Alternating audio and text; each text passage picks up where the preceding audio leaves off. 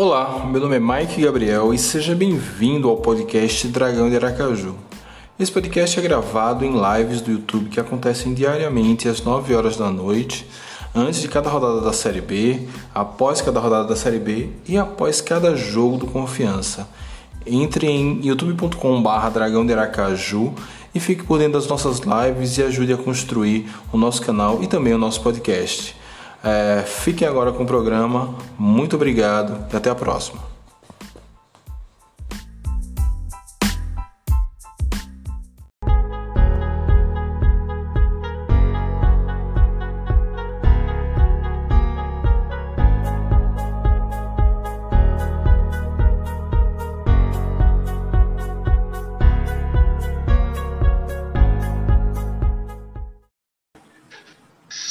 Torcida!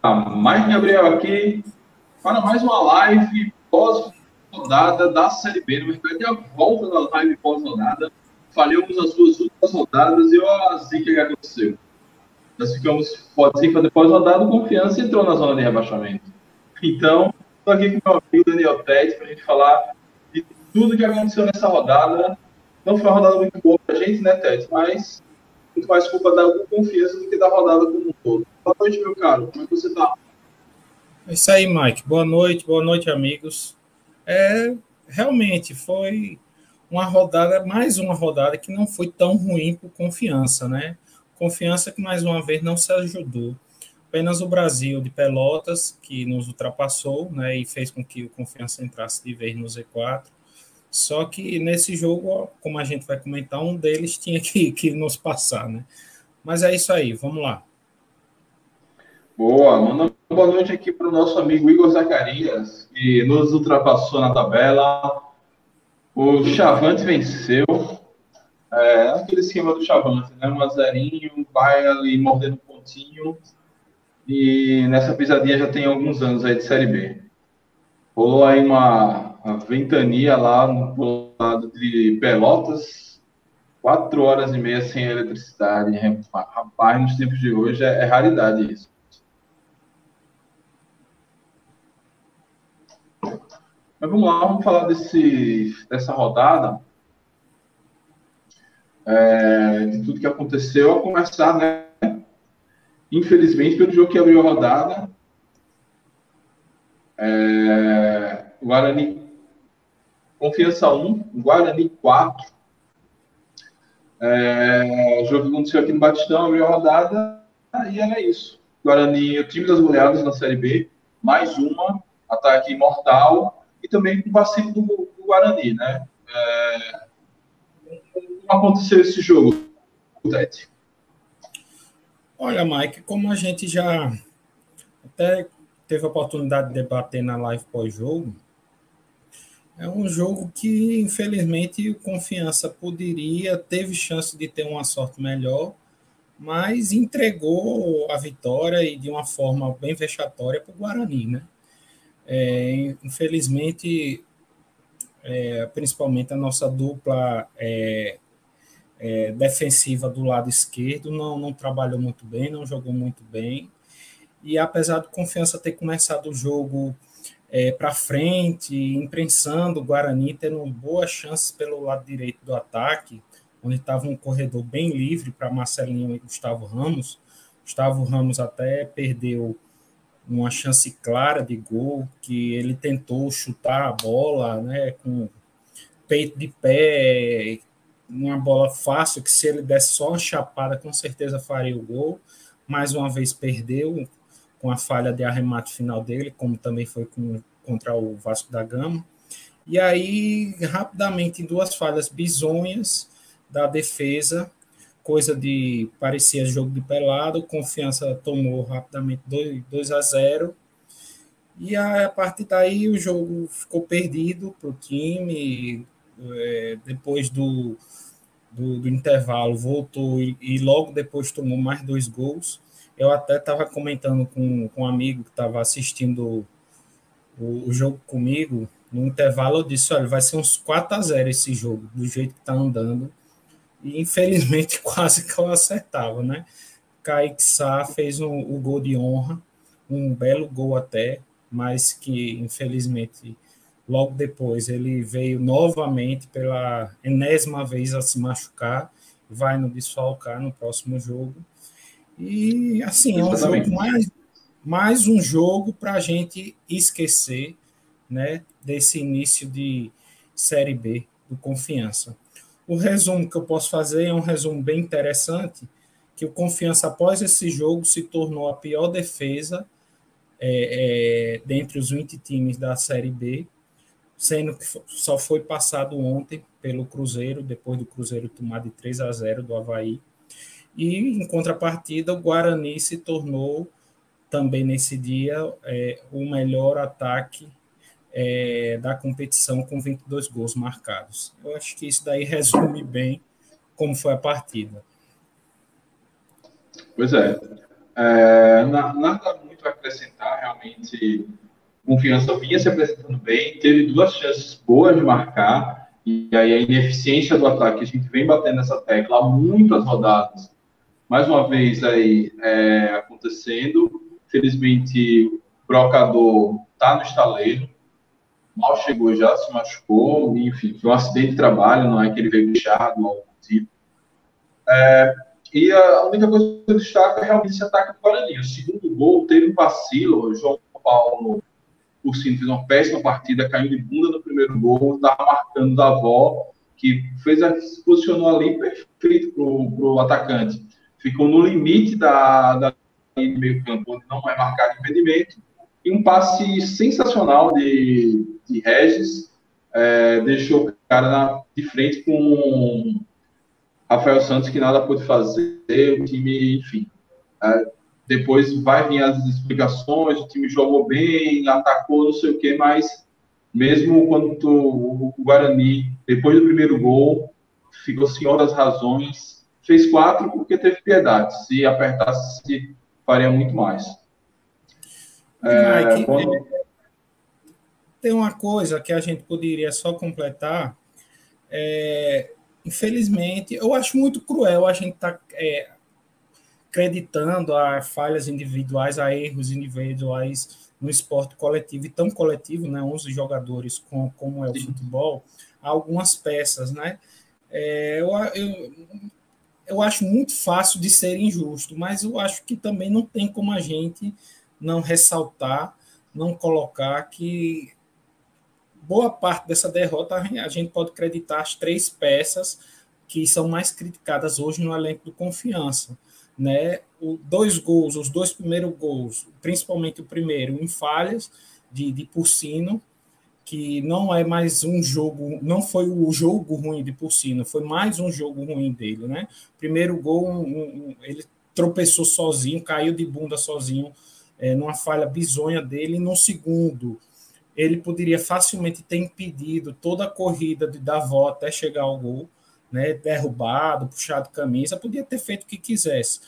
No terceiro gol, Salinas, Salinas é, é, é foi errado para a bola, quando o cara tocou, é, houve dois toques, no segundo toque ele tentou dar um bote, deu o bote errado e expôs toda a defesa, e o Guarani fez o terceiro gol. No quarto gol, apesar de ter contado com a falha de Luciano Juba, mas com certeza ele também foi atrapalhado esperando o corte de Salinas, que pulou e não conseguiu cortar a bola.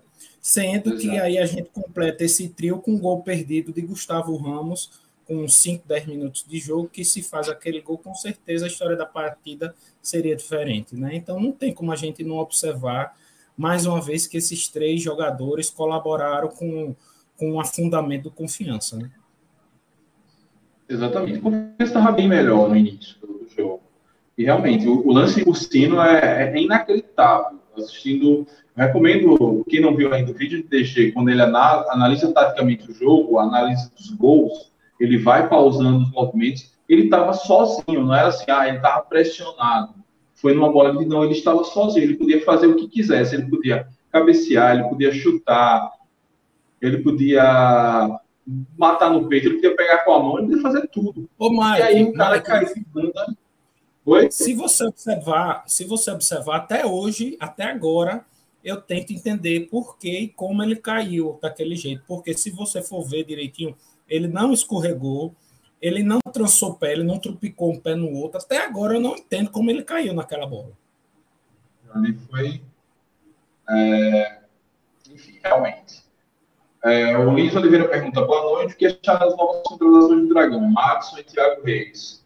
Madison eu gosto. É... Jogou ano passado com a gente aqui, fez uma boa Série B. Mas assim, não acho que seja, seria grande problema da gente, não. Mas já que vem, está bem-vindo.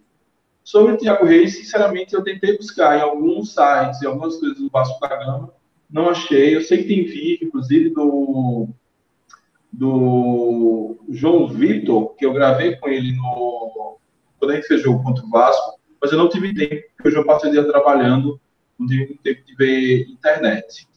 É, alguma coisa? É, Matson é um bom reforço, né? A gente já conhece vem com certeza para ajudar e reforçar ali nosso nossa é, volância né, defensiva, a parte defensiva ali de proteção à zaga, com certeza. E Thiago Reis, a gente tem boas esperanças dele, pelo que a gente soube é, do Vasco, né? Tem um, um, uma palavra, tem uma opinião de um torcedor do Vasco que foi trazido recente é, pouco, pouco, tempo atrás, agora, tem, acho que meia hora, uma hora no máximo, pelo Proletário News, postou aí na, no, no Instagram, é bem interessante também. E aí a gente tem a esperança né, que ele venha ajudar a suprir a falta do homem gol que a gente tem, é, principalmente pela contusão de brocador e com a expectativa dele ficar quase dois meses fora, né, porque a gente não vem podendo contar com Alex Henrique, né?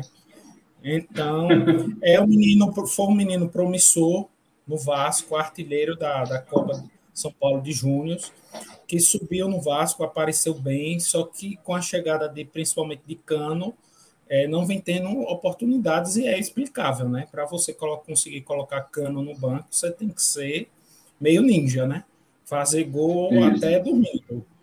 Então, assim, eu estou esperançoso, estou esperançoso que ele possa contribuir e ajudar, principalmente até a volta do, do nosso matador. É, e, exatamente. E Cano é um cara que não, não é estilo brocador, que a gente sabe que vai chegar ali no meio do segundo tempo, vai arriar e vai precisar ser substituído. Cano joga o jogo todo, então realmente era uma brecha difícil para ele entrar. Espero que dê certo. Ó, Bruno Lucas pergunta aqui é, o que acharam da, do protesto da torcida? É, e o Lins completa nota 10 para Trovão, não deram brecha para nenhuma reclamação. Protesto 100% passivo.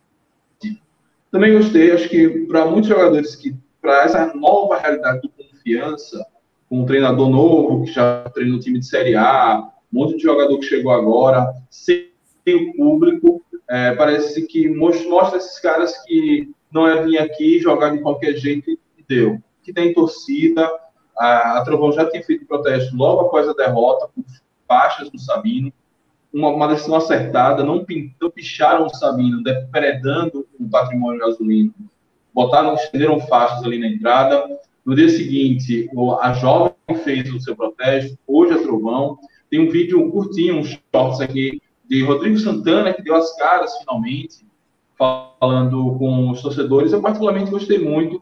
Acho que é assim que se deve fazer. Dialogaram, buscaram um diálogo com os jogadores, com a diretoria, com o treinador. A diretoria não se manifestou, não quis conversar com os torcedores, mas o hoje um dos, um dos principais líderes da equipe, Serginho, e o treinador foram lá e conversaram. Eu gostei.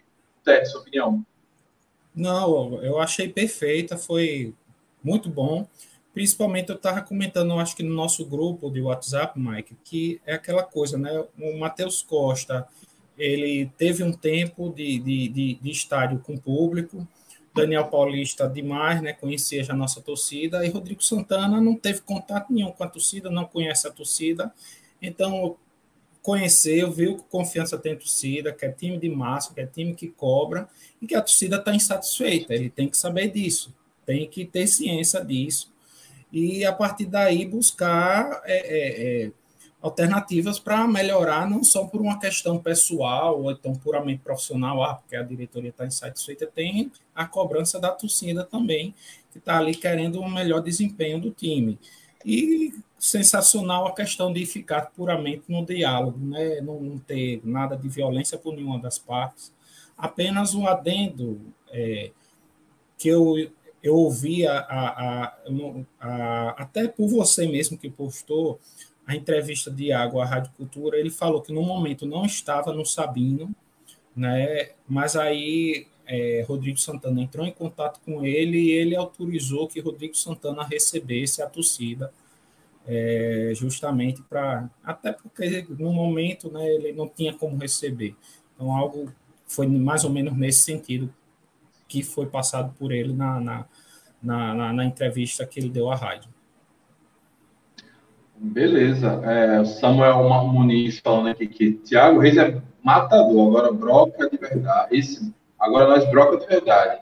Esse outro aí não tá brocando nada. Não sei se você tá falando Gustavo Ramos ou do Alex Henrique ou do brocador. O brocador não tem nem minutagem para poder avaliar. Né? Os outros dois realmente estão com a broca cega.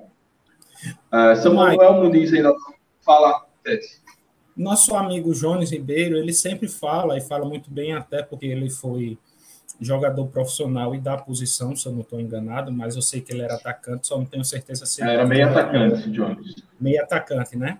Então, ele fala, é, e eu me recordo bem que é, atacante nove, matador, é momento, né? Porque o cara tem que ter confiança, tem que ter é, é firmeza, que, que, que tá ali, que, que ele é capaz, que faz gol tal, que, que se ele perder muito, aí vem aquela fase ruim, que pode ser o caso de Alex Henrique. Eu não vou crucificar é, o cara que só jogou, sei lá, cinco jogos pelo confiança, mal, mas são poucos jogos. Agora, o que a gente percebe é que até hoje a gente não sabe o que, é que ele é realmente, né? Porque quando ele joga mal no ataque, aí fala, não, é porque ele era meia. Quando, aí, quando, não, pode jogar pela meia, não, que hoje ele é atacante. Só que nenhuma das duas coisas, ao que parece, né? Sim, ah, tem muito tempo que ele não joga de meia. Ele joga de meia, acho que no CSA, há muitos anos atrás, mas ele é atacante, ele veio para fazer gol, mas realmente então, as, é um bolas, cara, é um, bolas chegam. É um cara, é um cara que vem veio com um currículo bom e eu acho que por isso que foi contratado com o time, porque não é qualquer pereba que é artilheiro por dois anos do campeonato goiano, campeonato forte, né? Não é o campeonato com devido respeito do Acre, né? mas é, é, que não vem numa boa fase, está numa má fase, tem perdido gols, e aí, infelizmente, confiança não tem como esperar que ele volte em uma boa fase, como era lá no, no Goianão. Exato. É, só para fechar aqui os comentários, Samuel Muniz fala que confiança tem que tratar Thiago Largue Gosto do treinador, mas acho que é muito caro para a realidade da confiança. E também não dos treinadores, enfim, não gosto do, desse perfil o momento não é interessante. Eu gostaria de um perfil mais linha dura, que meio que botasse esse time um pouquinho mais elétrico, a, desse, um, desse time na tomada. Eu, acho é que mais um bom treinador. Eu acho que ele tem até um perfil semelhante ao do Rodrigo Santana, viu? aquele sim. treinador novo, jovem, que vem do Galo, desde a base do Galo, né? Ele é, tem uma história, pelo menos, bem semelhante a, a, a Rodrigo Santana. E se eu não me é, engano, foi ele que assumiu o Galo, foi ele que assumiu o Galo logo depois que o Rodrigo Santana foi demitido, se eu não me engano. É.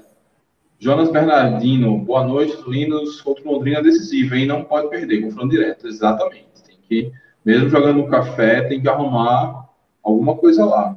Não dá para perder, não. Perder de novo vai ser complicado. Um empate jogando bem, eu já estou satisfeito. É, Lucas, Bruno Lucas aqui apostando que o Rodrigo não cai, também acho. Falando em Londrina, vamos passar a agenda dos dois times, né? O Guarani abre a rodada mais uma vez, recebe o Sampaio Correia no brinco de ouro, né? Para manter essa boa fase. O Guarani aí que está embalado, está encaixadinho com Daniel Paulista. E o Confiança, na mesma terça-feira, no mesmo horário, 19 horas, vai ao Estádio do Café, em Londrina, enfrentar o time paranaense, é, isso já na rodada 13. Ok? Vamos agora passar para o próximo jogo.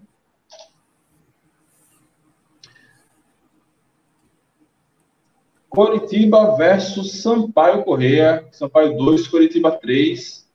Coritiba segue ali na perseguição do Náutico, é, buscando aí o, a liderança.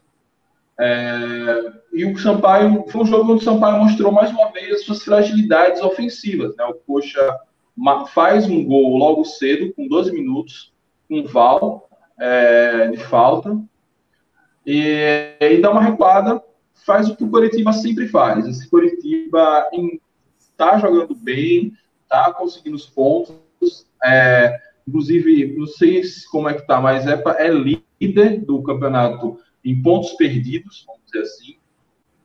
É, mas não é um time que joga bonito, não é igual o Náutico, que às vezes encanta a gente jogando. É um time que é muito pragmático. É, Coxa sai na frente aos dois minutos com o Val. O Wilson Paio tenta ir para cima, mas se esbarra mais uma vez nos seus problemas de criação. A minha gata aqui está. E esbarra mais uma vez nos problemas de criação. Tenta, tenta, a defesa do Coritiba já é muito sólida, é, resiste bem, e o Coxa não só resiste, como amplia no primeiro tempo ainda, aos 37 minutos. Outra bola parada, dessa vez com o Robinho, mas Paulo Sérgio marca contra.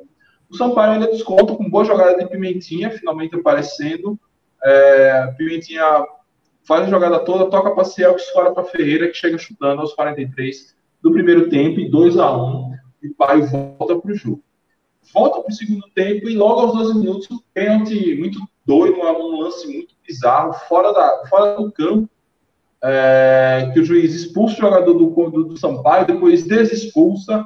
No final das contas, o pênalti foi confirmado, Léo Gamalho marca, é, bota 3 a 1 na partida, o Curitiba faz o ferrolho, o Sampaio, mais uma vez, esbarrando em seus problemas, e só vai lá no final descontar um outro gol de pênalti, dessa vez de Jefinho. Final 3 a 2 é, o Sampaio não teve a, a sua boa é, organização defensiva de sempre, tomou dois gols no primeiro tempo de bola parada, teve um gol ali que de pênalti mal marcado que tirou o Sampaio do jogo, e no final das contas o Coritiba mostra toda a sua eficiência é, resolvendo o jogo é, nas poucas oportunidades que tem. Algo a falar sobre esse jogo, Tete? Não, mas só mais uma vez a gente pode ver a, a, força do Curitiba, né? Uma vitória boa, interessante lá em São Luís. Não é fácil bater o Sampaio lá. O Sampaio que vinha bem. E para mim. Invicto, é, é... Como? Estava invicto em São Luís. Exato, exato. Não é fácil ganhar do Sampaio lá. E, e mostra que eu acho que são os grandes concorrentes a serem até campeões hoje, não tem como apontar outro, são os grandes concorrentes Náutico e Curitiba. Eu vejo Curitiba um time que não joga bonito como o Náutico, não, não, não dá, é, é, não faz gol bonito, não joga é, de forma vistosa, mas é um time muito sólido, muito seguro e, e, e acho nessa pegada acho muito difícil que não suba e não dispute o título. Exatamente. É, eu acho que o, o, Guarani, se manter essa pegada, Regis está jogando demais. É, a gente tomou esses 4x1 sem Bruno Sábio. é, então, o Guarani está jogando demais, enfim. Para minha decepção, porque eu sei que as viúvas vão enlouquecer, mas acho que esse, esse o Guarani Daniel Paulista pode me, man, chegar forte aí para também brigar por esse título. Brigar pelo acesso, com certeza já está na disputa. É, o Igor Zacarias aqui fala que esse jogo era o empate, pelo menos 2 a 2 exato. O, o pênalti do Curitiba foi um negócio absurdo. É, pergunta aqui, será que vai ter VAR no segundo turno? Igor, tudo indica que sim. É, vice-presidente da CBF já sinalizou. O presidente Confiança, hoje na entrevista que ele deu, falando da crise do time, deu uma sinalizada a esse respeito também tudo indica que vai rolar sim esse VAR na Série B, pelo menos no segundo turno. Vamos ver. Ô, ô Mike, só, só para é, trocar uma ideia com o Igor. Igor, é o seguinte: o Curitiba ele joga para o gasto, para o que é preciso. Se surgisse um momento de 2 a 2 ele ia lá e faria o terceiro, mesmo se não tivesse saído desse pênalti. porque ele joga para o que precisa.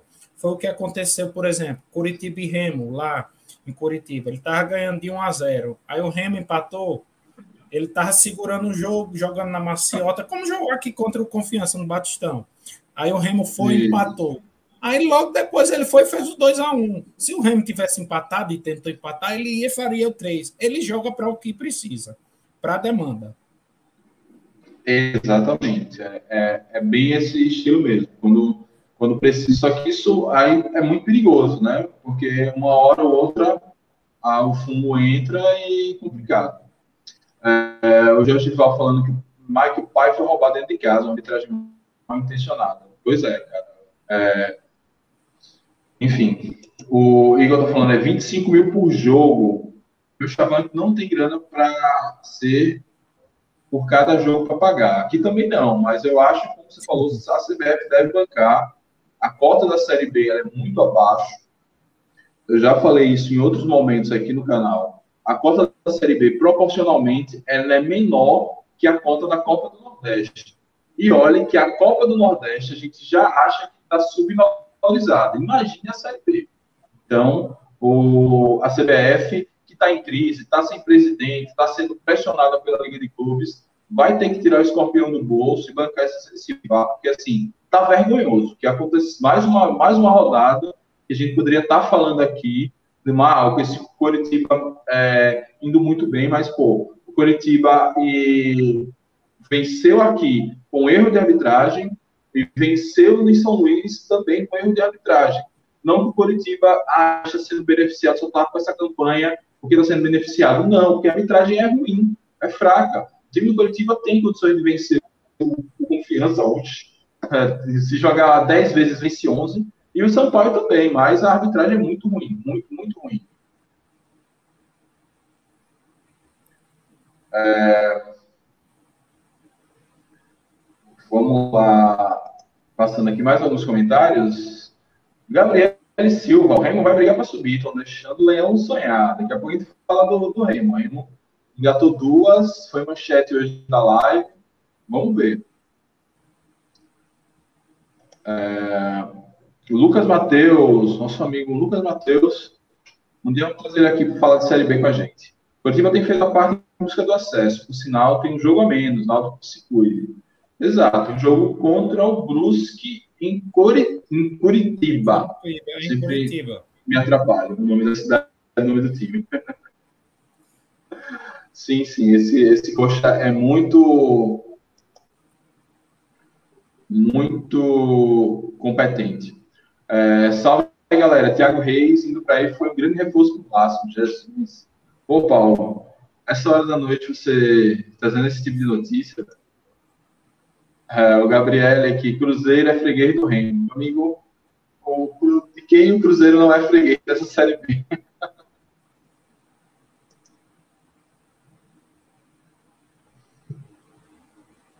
É, Bandeira marcou um impedimento que jamais existiu. Esse impedimento eu não, eu não assisti o jogo, eu só vi os relatos os melhores momentos. É, a verdade, a Série B fraca, A sorte do Coxa foi o gol que Morata, que Morata achou hoje. Sim, sim. Vamos falar desse jogo daqui a pouco. Roubaram o Remo na cara de pau ontem. É, realmente, não, esse jogo é o jogo de teste. A gente vai falar daqui a pouco do Remo. O Curitiba vai passar em segundo, em seguida o Náutico. Eu acho que uma disputa boa na parte de cima. E na parte de baixo, tá equilibrado. Pois é, se a confiança precisou ficar seis partidas sem vencer para poder entrar na zona. E se vencer, agora o Londrina já sai. Tá, ali embaixo está uma briga de foice no escuro, como diria, como diria não, como diz meu pai, que tá vivo, graças a Deus. É, vamos passar a agenda de Sampaio Correia e Coritiba. É, o Sampaio Correia abre a rodada terça-feira às 19 horas no Brinco de Ouro contra o Guarani, com outra pedreira para o Paio aí, poder para ser, vai ser fácil. O Curitiba recebe o CRB na quinta-feira, às 19 horas. É um jogo aí também difícil. CRB que venceu agora e entrou no G4. CRB que é aquele time oscilante. Né? CRB tá, faz uns jogos que empolga a torcida, outros jogos já desempolga, enfim. É um, jogo tá, é um time que está ali no limiar, está vencendo jogos, mas a defesa ainda assusta um pouquinho, mas a gente vai falar do CRB ainda hoje. Antes de passar para os próximos jogos, ler mais alguns comentários aqui, para não deixar a turma no vácuo e não acumular. Resto do ano, ela é bom, só não tem muito espaço aqui quando entra a torcida pega no pé. Tomara que, assim, o mesmo efeito que a gente tem com os atacantes do Nordeste, a gente tem com o Thiago Reis, né? Porque Léo Ceará veio para cá, depois descontou, é, veio para cá e depois descontou, até Cristiano está fazendo gol dos aspirantes e hoje até entrou em jogo da Série A, então, quem sabe. É, Iago José, é, eu queria Thiago Reis aqui de novo no Dragão. Até hoje não sei porque dispensaram ele. Mas ali foi vaidade. Ataque de pelanca de Daniel Paulista também. Gostaria muito de Thiago Enes, mas infelizmente agora, nem, nem que ele pudesse sair do Remo, ele viria porque ele já fez as partidas, as seis partidas. É, vamos passar para o próximo, já que Lucas Matheus e Paulo Vitor já estão falando do jogo do Vasco. O próximo não é necessariamente o jogo do Vasco, é o jogo do Chavante, do nosso amigo Igor. 1x0 pro Chavante em cima do Vitória. A Vitória também segue aí na mesma draga da gente, Tete. O que você tem a falar desse jogo? É, pedindo licença ao nosso amigo Igor Zacarias, né, Mike? É, não foi um jogo tão empolgante, apesar de ser um jogo de seis pontos, né? Contra o Z4, né? Os dois times lutando para sair do rebaixamento. É, mas mesmo assim não tinha como esperar muito pelo histórico dos dois times na, na, na Série B até agora, né? O primeiro tempo, no, os primeiros minutos foram fracos, ruins, muitos erros de passe, muita lentidão e pouca objetividade dos dois times. Mas mesmo assim, aos 30 minutos, a rede balançou. Num vacilo da defesa do Vitória, o lateral Vidal ficou sozinho com a sobra de bola é, na entrada da área após um escanteio e abriu o placar. E praticamente foi só isso no primeiro tempo. No segundo tempo, o Brasil Pelotas meio que abdicou do jogo, né? se propôs a ser só reativo, entregou a bola ao Vitória, que tentou aproveitar os espaços no campo e tentou, de certa forma, imprensar um pouco o Brasil, mas com posse de bola e com pouca efetividade. Chegou até acertar a trave do Brasil duas vezes, mas não teve competência de empatar o jogo. Sorte do Brasil, que saiu com os três pontos desse, desse duelo e conseguiu sair do Z4. É, no Brasil, que nas últimas quatro partidas pontuou em três, só perdeu para o Operário em Ponta Grossa, então está se recuperando, está se recuperando ali. É, como a gente sempre fala, né? Seguindo a receita clássica do Brasil. Defesa sólida, um aqui, uma, uma vitória pular, é, e aí vai. O que fala do vitória de Ramon, Tete?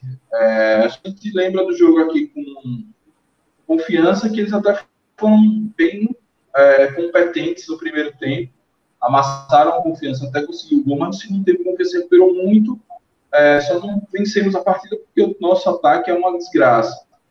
O que falar desse, desse time de Ramon Menezes? Será que Vitória vai realmente seguir para o terceiro ano seguido brigando, brigando para não cair?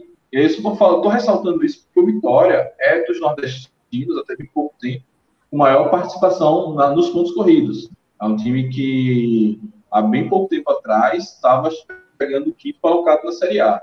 E hoje está essa confusão aí. É, Mike, tá tudo indicando, né, que o Vitória é, é, vai mais um ano realmente brigar para não cair, se é que não vai cair, né?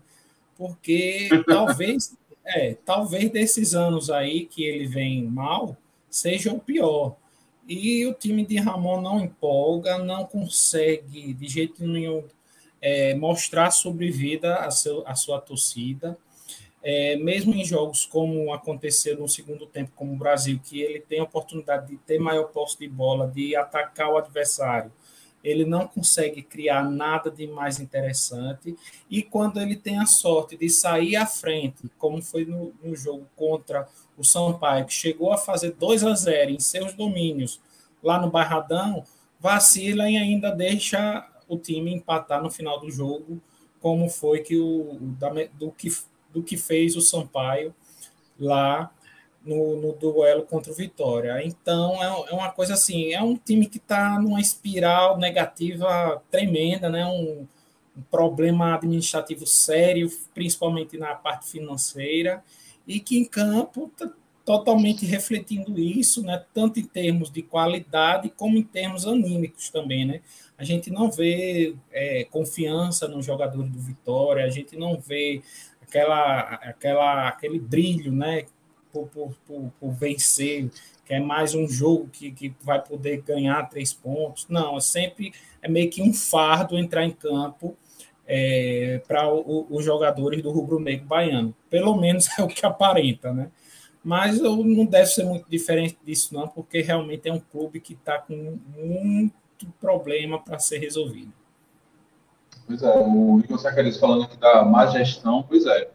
Vitória, muitas gestões ruins, é, muitas gestões ruins. Teve a gestão ali do Davi, que tentou modernizar o clube, e depois aí não conseguiu, e aí, ao invés de dar um passo à frente na modernização, deu um passo atrás, trazendo de volta Paulo Carneiro. E aí, velho, não tem como você fazer a mesma coisa e esperar um, um resultado diferente. É uma pena para o Vitória, um grande do Nordeste, o clube já nos ajudou demais no seu auge, nos prestava muitos jogadores, nos ajudava muito quando estava na Série C, e está aí nessa draga. É, não vou dizer aqui, não torço para não cair, porque como a gente está aí nessa confusão, quanto mais times brigando aqui embaixo, é melhor. Mas, assim, lamenta pela instituição, pela torcida grande. É, o Carlos Filho fala aqui, ó, Pior que jogadores do Vitória se lesionaram nesse jogo. Tá uma draga. Parecido com confiança.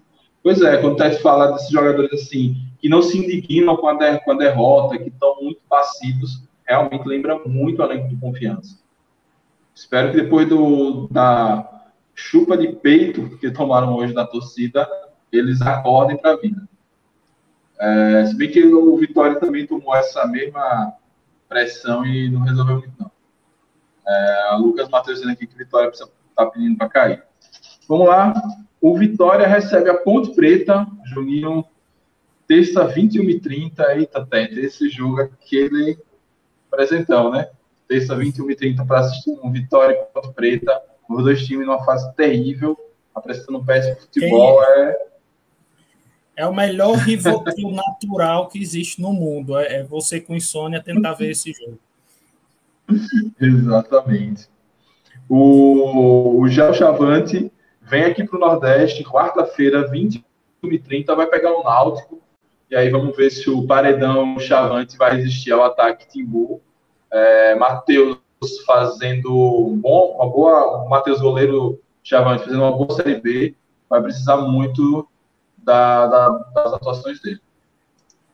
O, e o Vitória, você falando da torcida, né? O Vitória já foi fazer pressão no embarque, a torcida do Vitória foi fazer pressão no embarque do time para Pelotas, né? Lá no aeroporto de Salvador. E depois do resultado já tem agendado uma manifestação lá no Barradão, se eu não me engano é amanhã à tarde. Está tá, tá agendado uma manifestação grande lá para tentar uhum. pressionar e pedir mudanças, né? Pois é, o Paulo está perguntando aqui, tem quantos jogos que o Vitória não vence, velho? Muito jogo, deve ser uns seis ou sete. Vou tentar dar uma olhada. Uma é, eu tô, eu, meu tablet aqui só Brusque, tem base... eu, acho, eu acho que foi o Brusque, a última vitória, uns três, quatro jogos atrás. Hum, tá. O Carlos está lembrando aqui que o Vitória só venceu um. Eu acho que foi o Brusque. É. E o Lucas Matheus falando no próximo vitória. jogo Oi? Vitória só tem uma vitória e por isso que está atrás de confiança. A confiança tem duas vitórias. Isso. O Lucas falando aqui do, dos quatro de baixo, Ponte Preta é quem tem mais chance de escapar dessa zica atual. É, cara, sei não, velho. A gente sempre fala isso desse, dessa ponte e ela nunca deslancha. É, e tem um, tem um detalhe importante. Como, Tete? Em relação à ponte, Mike, tem um detalhe importante. Perdeu uma peça importantíssima, um jogador que eu gosto muito. Queria muito tá, que viesse a confiança, mas está saindo da ponte, indo para o Juventude, se juntar a Bruninho e Castilho, que é o Dawan. Fez o último jogo agora contra o Remo e se despediu da Ponte Preta. Então vai ser um desfalque, uma perda grande para a Ponte, não sei não. Não, a bagunça na Ponte Preta, o time está bagunçado administrativamente. Tem Gilson Kleina, um time com, em 2021 o Gilson Kleina não será perdoado. É, já perde da UA agora. Há um mês atrás, mais ou menos, já tinha perdido o Paulo Sérgio. Tá, tá feia a coisa para os lados lá de Campinas. E a gente sabe quando tem um rival direto, um rival tão encarniçado como é o Guarani, quando os caras estão na má, na má fase na boa fase, faz que a nossa má fase é, seja catalisada, enfim, complicado aí o, a vida do, do da macaca. É... Jogos difíceis do Brasil, viu? Náutico, o Brasil pega Náutico, Havaí e Sampaio. Náutico, Havaí fora e Sampaio em casa, jogos difíceis. Isso. Pedreira. Pois é, mas é, é aquela sequência que, se os times souberem administrar, mesmo que perca as três, acho difícil também no Brasil perder essas três, é, não, não, não gera tanto dano, porque depois acaba abrindo espaço para pegar uma sequência mais fácil. O Confiança viveu isso, mas o Confiança não foi capaz de aproveitar a, a fase fácil. É, vamos para o próximo jogo. Hoje o papo tá rendendo. Cruzeiro e Havaí. 3 a 0 Cruzeiro. E esse Havaí, tá, sobe um pouquinho na nossa escadinha, cara. A gente começa a, as análises da Série B, botando esse Havaí com candidato ao acesso. É, chegou a estar na zona de rebaixamento, mas agora já está um time muito, muito acertado, muito, é, como é que posso dizer, mortal. O Havaí basicamente deu três chutes no gol e marcou três gols contra o Cruzeiro. Tá, tá se solidificando. Está se solidificando, está sendo um time forte, né? Encorpado, né? Indo para a briga. Isso. É, o Cruzeiro foi para cima, jogando no Mineirão, não tinha outra saída, mas a defesa do Havaí é, foi muito sólida dessa vez, segurou bem, é, mesmo com o Marcelo Moreno tentando algumas coisas ali. E aí, aos 18 minutos, é, aquele cara, esqueci, esqueci de anotar o nome dele, que fez um gol na gente. É, foi mortal. Serrato, Marcos Serrato, abriu o placar aos 18 minutos. É, e o Cruzeiro seguiu em cima, mas assim, aquele velho Cruzeiro de sempre. Toca para um lado, toca para o outro, cruza em busca de Marcelo Moreno, a defesa corta. Toca de um lado, toca do outro, cruza para Marcelo Moreno, a defesa corta. É, acho que a volta de Moreno atrapalhou o Cruzeiro. Olha só o que eu estou dizendo. Não sei se tem algum cruzeirense na live que concorda. Parece que quando não tinha um atacante de referência, Moza conseguia fazer esse time rodar mais, chutar mais de fora, trabalhar melhor jogadas. Uma Moreno é muita falta de inspiração. Segundo tempo, a mesma coisa. O Havaí segue resistindo bem é, e volta a marcar aos 25 minutos. E aos 36 amplia os dois gols de Renato entre um gol e outro, o Cruzeiro ainda mete uma bola na trave, fazendo esse gol. Poderia sonhar com a reação, mas o Havaí foi muito, muito competente na sua proposta de jogo, nas chances que teve, matou. A gente meio que conhece, é, sofreu desse veneno agora. Quando a gente deu dois, dois auxílios, o Havaí foi lá e matou o jogo.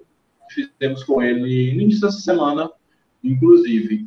É, Havaí aí seguindo, encostando perto do G4 e o Cruzeiro brigando lá embaixo. O Cruzeiro tá querendo brigar mesmo para não cair. Algo a falar desse jogo, Tete? Olha, Mike, não me surpreendeu a vitória do Havaí, nem a derrota do Cruzeiro. Surpreendente foi o placar, a meu ver. Né? Eu não esperava que o Cruzeiro tomasse de 3 a 0 do Havaí dentro de casa. É realmente um resultado surpreendente. E eu acho que Moza só não caiu porque o Cruzeiro não tem mais opção. Porque vem mal, viu? Continua mal, melhor dizendo. Pois é, se quiser eu empresto o Rodrigo.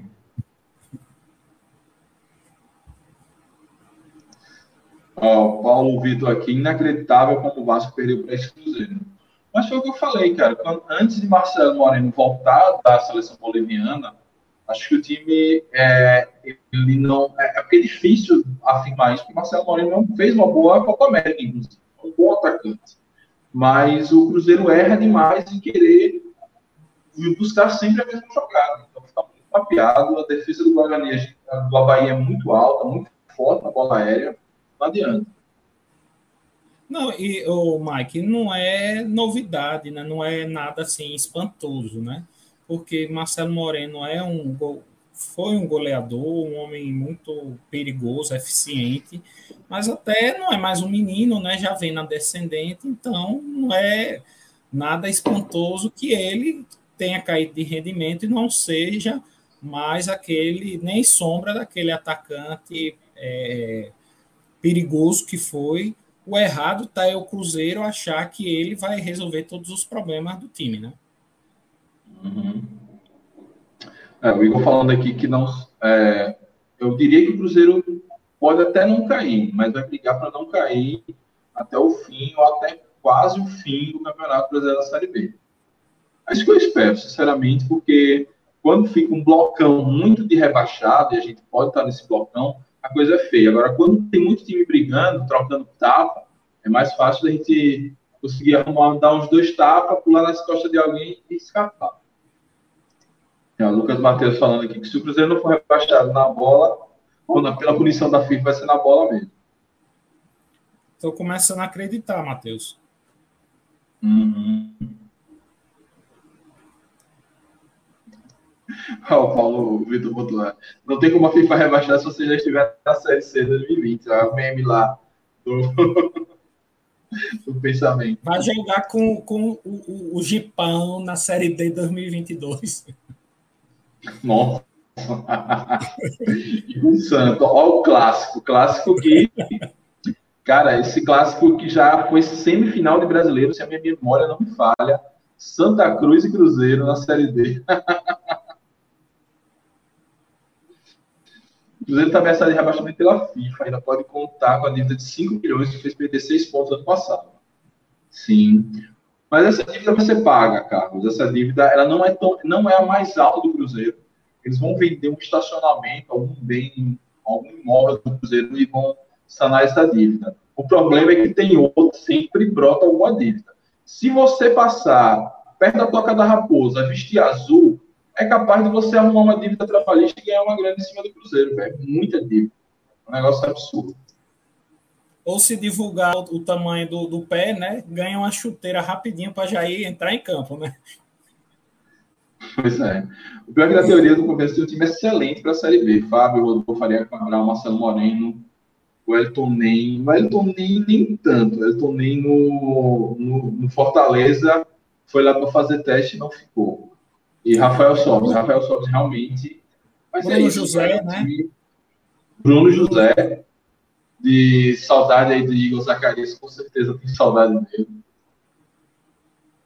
É, agenda dos, dos, times, o Cruzeiro pega o Remo no Bainão. É, ótima chance aí para o Remo consolidar essa reação, é, pegando esse Cruzeiro moribundo. É, para mim, um, assim, sem clubismo, um empate seria ótimo. E o, o Havaí, ele vai pegar o Operário, recebe o Operário em casa, o Operário aí, que voltou a perder nessa rodada, é, podendo ser que esse Havaí engate mais uma vitória. Não sei não.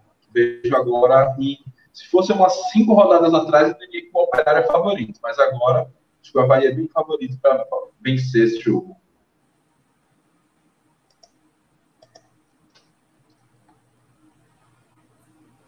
Ponte Preta 1, um, Clube do Reino 2. G2 fazendo da sua Atlético. Como é que você enxergou esse jogo? Segunda vitória do Remo seguida, né? E mais uma derrota da Ponte, né? Que afunda mais na degola, na, na zona do bolo, né? Do desespero. Bom, no primeiro tempo, o Remo começou o jogo apostando na marcação alta em uma estratégia que deu certo. Depois de, de atrapalhar é, a saída de bola na, da Ponte Preta, o time conseguiu um desarme na entrada da área adversária, adversária com Eric Flores, que serviu a G2 e o 10 do Remo abriu o placar aos 9 minutos de partida. Com a vantagem no placar, o Remo recuou um pouco e a Ponte tentou atacar, mas não conseguiu encontrar espaço. O único lance de maior perigo para o goleiro Vinícius foi aos 36 minutos, com a cabeçada de Fercin que acertou a trave, terminando o primeiro tempo no 1 a 0 mesmo para o Remo. No segundo tempo, o jogo começou a esquentar um pouquinho, só lá para os 20 minutos, quando a Ponte quase empatou novamente com o Fercin. Mas em seguida o, o Remo respondeu e G2 ampliou, marcando é, o segundo gol do time aos 22 minutos, em nova falha na saída de bola da defesa da Macaca. O Remo ainda teve um gol legal, muito mal anulado, por volta dos 29 minutos. Um, assim, uma coisa realmente escandalosa que a comentarista de arbitragem da, da, da TV que estava transmitindo também confirmou que, que foi um gol válido. Sorte do Remo, que é, apenas aos 36 minutos da partida, Dawan, que a gente já comentou aqui, que estava fazendo sua última partida, marcou de pênalti para Marcaca, e mesmo a Ponte Preta partindo para cima, para pressão, é, não, conseguiu, não conseguiu fazer o gol é, de empate.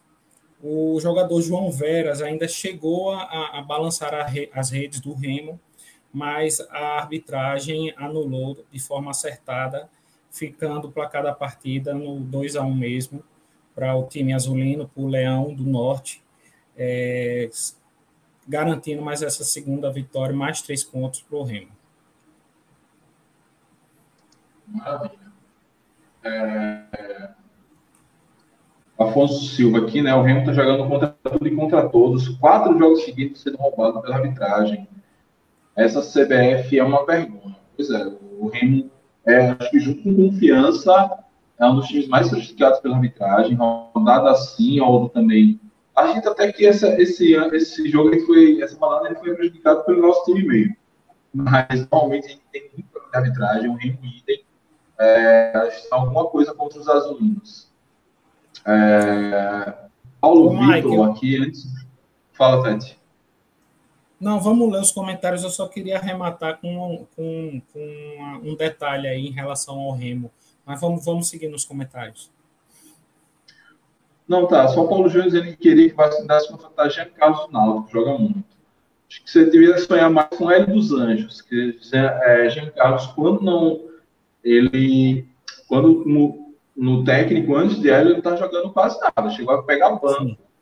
Do, do Náutico lá com o cabra que hoje é o treinador da Ponte. É... Vamos lá. Minha observação, Mike, em relação ao Remo, é o seguinte: é, o, o, principal jogador do Remo, para mim, sempre foi Felipe G2, um cara com potencial incrível.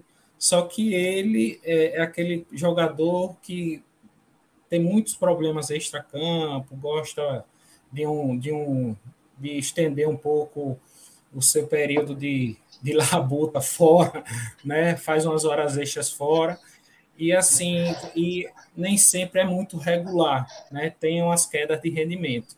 Chegou a ficar um ou dois jogos, se eu não me engano, iniciando a partida no banco de reservas, só que ele vem já umas três partidas subindo de produção e jogou muito bem nessas duas últimas partidas do Remo, que foi contra o Brusque lá no Bainão, lá em Belém, que ele inclusive fez um dos gols da vitória, e jogou de forma esplendorosa agora contra a Ponte, fazendo dois gols. E não tenho dúvida que essa melhora do Remo, o que fez com o Remo ganhasse duas partidas e saísse é, é, da, do Z4, da zona da degola, foi essa subida de produção do G2. É, pois é, é, Só o Felipe, o Afonso do Remo falando que o áudio está muito, não sei se está muito ruim, está muito bom. Estou tentando ajustar aqui, Afonso, manda um feedback aí. Estou tentando ver se eu melhoro o áudio. É, é G2, eu tá me impressionando essa boa fase. O que ele jogou ano passado pelo Vitória, cara, eu, quando, quando eu vi o Remo contratar G2, eu rapaz, o Remo arrumou um cabra caro que não rende tanto, mas parece que agora ele está rendendo. É, se ele seguir rendendo, se ele jogar a bola, que ele tem potencial de jogar, o Remo vai bem. É, mas se ele, se ele dar uma acomodada, como foi o ano passado, com Vitória, é complicado. O, mas assim, não que eu esteja agorando o Remo, é só que realmente a, a temporada de G2 pelo Vitória, o ano passado foi assim, trágica, foi um negócio absurdo de ruim. É, esse tipo de arbitragem, além de prejudicar o placar, ainda mexe com o psicológico. Fala, Tati. Mike, eu acompanhei é, G2 de perto. Ele, ele, depois de andar um tempo fora do Brasil, principalmente no Uruguai, ele voltou para o Brasil jogando no Atlético Paranaense. Foi justamente no período, no, nos três anos que eu residi em Curitiba, fui para o Paraná e depois, graças a Deus, voltei para Aracaju. Mas no, nos anos que eu morei em Curitiba, ele chegou lá no Atlético Paranaense e ele chegou lá arrebentando, cara, jogando fino da bola. E ele, se eu não me engano, ficou dois anos lá. No primeiro ano, ele foi o diferencial daquela subida de, de, de, produção do Atlético, que depois redundou com a conquista da Sul-Americana, depois com a conquista da Copa do Brasil, mas justamente quando chegou perto dessa, desse momento de, de, de glória do Atlético, ele já estava caindo de rendimento, já não estava bem, já estava tendo problema extra-campo, e aí já começou a, a, a pegar banco lá tal, e que aí levou depois o, o Atlético se desfazer dele, ele foi para o Goiás, depois para o Vitória, mas ele, quando está no alto nível, cara, é um, com certeza é um jogador diferenciado. Ele é, é como eu disse, lá mesmo na, na subida de, de, de, de rendimento, ele, dois jogadores foram essenciais para o Atlético Paranaense, que foi G2 e Pablo na frente. Os dois fizeram muito pelo Atlético Paranaense, só que ele nem sempre mantém essa constância é, em razão do que eu já, já falei, né? Não é um cara muito disciplinado. Exato. É, o Carlos Filho fala que a arbitragem, além de prejudicar o placar, mexe com o psicológico, prejudica os times. Os times que souberem lidar com isso vão sobressair. Exato. O time, confiança mesmo é um time muito frágil psicologicamente. É, Vitor Miranda e Gabriele se complementam aqui, ó. A subida de produção do G2 tem ligação com a chegada do Felipe Conceição. Aí Gabriela pergunta. O novo esquema tático do Remo, vocês acham que o Remo teve uma melhora boa no meio campo? É, Tete, que acompanha mais o Remo, pode falar. Desculpa, Mike, deu uma cortada aqui, deixa eu... Você, você falou o que mesmo? Essa, essa pergunta está na tela. O novo esquema tático, vocês acham que o Remo teve uma boa melhora no meio campo? Sim, sim. Mas o, e o Remo também, além do meio-campo, de, desses, desses dois jogadores que estão jogando bem, rendendo bem no meio, também, surpreendentemente para mim, é, teve a chegada de, de Vitor Andrade, que chegou e chegou bem no Remo. Tá entendendo? Eu nunca imaginava, né? A gente que conhece ele muito bem aqui de Sergipe, né, Mike, que é, ele chegaria bem lá no Remo. Foi uma contratação para mim que, assim, que me surpreendeu como é que o, Remo estaria apostando nele para resolver os problemas de ataque é, do time, Sim. Já que é, Gorne não vinha correspondendo, como a gente também já, já esperava, né? E é, Edson Cairo, é, Carius também foi muito mal, né? E Vitor, e Vitor Vitor, me fugiu agora o sobrenome dele. Vitor Andrade. Vitor Andrade. Vitor Andrade começou muito bem lá. E aí, você tendo um atacante que você tem que ter cuidado, tem que ter maior atenção, abre espaço para os meias, né? Que estão chegando. E aí, com certeza, uniu essas duas coisas. O, o bom nível do, dos jogadores que agora estão no meio do campo, com a chegada dele, que está dando trabalho lá na frente. E aí, como ela disse, isso tudo ajudou na subida de produção do Remo. Pois é, Felipe Conceição que já vai para a terceira boa temporada de recuperação, né? Fez isso com o, o América em 2019, fez isso ano passado com o Guarani e, com, e agora, ao que parece, está ensaiando com o Remo, né? Tem um, tem um amigo nosso, né, Mike, que, que tem uma, uma teoria que Felipe Conceição ele é um, um ótimo treinador de meio de campeonato, né? Ele não é muito bom de iniciar competições, como foi com o Cruzeiro, mas em, em, situações que ele pegou o campeonato andando, como foi com o Guarani, com o América Mineiro, e está aparecendo agora com o Remo, ele consegue é, é, é, ter bom trabalho, ter, um, ter bom desempenho, fazer um bom trabalho, pegando a coisa, o barco andando já. Interessante essa Exatamente. teoria e, e parece que realmente tem. Gabriele falando aqui que fiquei sabendo que o Ceará já está de olho em G2. O Ceará tem essa mania, vestiu azul ele quer pegar. Abre o olho aí, o Ceará já. Isso mesmo, Mike. Já fez muito estrago aqui. Mas sem dúvida, Mike, é, o, o, a chegada do, do Lucas Siqueira, né? Se eu não me engano, me fugiu o nome dele agora. o G2 é, é, ajeitou ali o meio campo do, do, do Remo. Eu só estou esperando, é, só estou esperando não, mas assim, fico curioso de o, o, potencial do Remo, o que é que o Remo pode apresentar de melhora, quando principalmente Dioguinho que é um cara que tem uma habilidade tremenda, que tem um potencial tremendo, quando ele realmente focar, se interessar em apenas em jogar a bola, ser profissional, e aí principalmente ele, caso venha fazer isso, entrando nesse, pegando esse foco aí, conseguindo se ajeitar lá na frente com o Vitor Andrade, eu acho que pode deixar a torcida do Remo bastante alegre, viu? com, com, com, com, esses quatro jogadores aí funcionando bem, eu acho que pode dar samba, samba lá pro Remo. Sim, mas acho que o Dioguinho a torcida meio que já largou de mão. Tá, tá complicado. É, né? ele, ele, é muito é, é aquele craque indisciplinado, né? Um craque que, que gente, pronto, é um cara com muito potencial, extremamente habilidoso, e eu vou fazer um paralelo. É mais ou menos um Ari Moura. Só que ele, eu considero ele mais habilidoso e com maior potencial até que Arimura. Mas é um cara como Arimura que, assim, desperdiça o talento que tem, a chance que tem, o potencial que tem, porque não consegue controlar, adequar né, a hora de, de lazer, a hora extra, é, que pode extravasar um pouquinho o extracampo e a hora que tem que focar na sua profissão dentro do, do campo, né? Ah, massa. É, o Helder Batista, sou torcedor do Vitória, vocês são muito bem-vindos ao Z4. Rapaz, eu só quero dar um oizinho, falar com os amigos e ir embora. Viu? Espero que na próxima rodada eu já deixe isso para vocês. É, Kevin Free Fire dizendo que o Cruzeiro é freguês do Remo. A lista de freguesia desse Cruzeiro na Série B tá grande. Helder, tamo junto, tamo junto, Helder. Abraço, cara. Ele tava nesse instante aqui, lamentando essa má fase aí do Leão Barra. O Vitor Miranda, o Remo ontem anunciou Matheus Oliveira, meia que estava no Atlético Mineiro.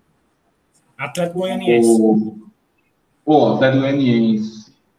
É, é, é mais é, um meia, falando que... Mais, é mais um meia que pode funcionar e pode é, é, trazer mais tempero para esse meio campo do Remo, ajudar bastante. É um cara que pode funcionar bem na Série B, que não vinha sendo aproveitado na Série A pelo Atlético Goianiense, mas que se vier bem bem para o Remo, vai apimentar mais ainda esse meio campo bom, que vem tendo um bom desempenho no, no, no Remo. Ah, massa. É... O, o Igor Zacarias está dizendo que jogou ano passado no Chavante, ele é do Oeste, estava emprestado ao Chavante, depois foi para o Atlético Goianiense, agora está indo para o Remo. É, tem uma, eu não, não conheço o jogador, mas tem uma análise dele no canal do Felipe Barros, FBTV, é, aqui no YouTube. Então, os remistas, então quem tiver curiosidade, dá uma procurada nesse canal, Felipe Barros, FBTV. Inclusive, amanhã, às 9 horas da noite, eu vou estar lá fazendo uma resenha sobre a Série B, junto com a torcedora do Vasco da Gama e acho que é um torcedor do Coxa do Curitiba. Então, amanhã, no canal do Felipe, é, dá uma olhada. Quem está inscrito aqui no canal, eu vou postar aqui nos, no, na aba comunidade o link dessa live para quem quiser acompanhar amanhã. E, quem, e antes de amanhã já está lá a análise de Matheus Oliveira para os torcedores do Remo. Vamos passar a agenda de Remo e Ponte Preta. O Remo pega o Cruzeiro, segundo o Kevin, é freguês. Lá no Baianão, uma ótima oportunidade do, do Remo ganhar, ter moral e seguir se recuperando. É, é um jogo que eu estou com sentimentos mistos, porque, por outro lado, eu quero que o Remo, que o Cruzeiro fique aqui por baixo, mas se empatar e puxar o Remo para cá para brigar aqui embaixo, pode nos ajudar no futuro. E a Ponte Preta, ela visita o Vitória terça-feira, nove e meia da noite, Helder. Aquele joguinho do sono. Ô, Mike. Ó, o Vitor tá lembrando aqui quem vai estar amanhã no, no, na live lá do, do canal do Felipe Barros é um torcedor do Vitória. Então, eu é, recebi hoje a pauta e eu me, me passei. Porque hoje, quando é dia, domingo que eu trabalho, eu fico bem desligado. Fala, Tete. Se a gente for puxar atualmente a, a capivara do Cruzeiro, de quem ele é freguês, vai ser uma lista extensa. vai ser uma lista extensa. A gente não vai terminar o programa hoje mais de falar dessa lista. Pois é, pior que a malha confiança, confiança, CRB, CSA.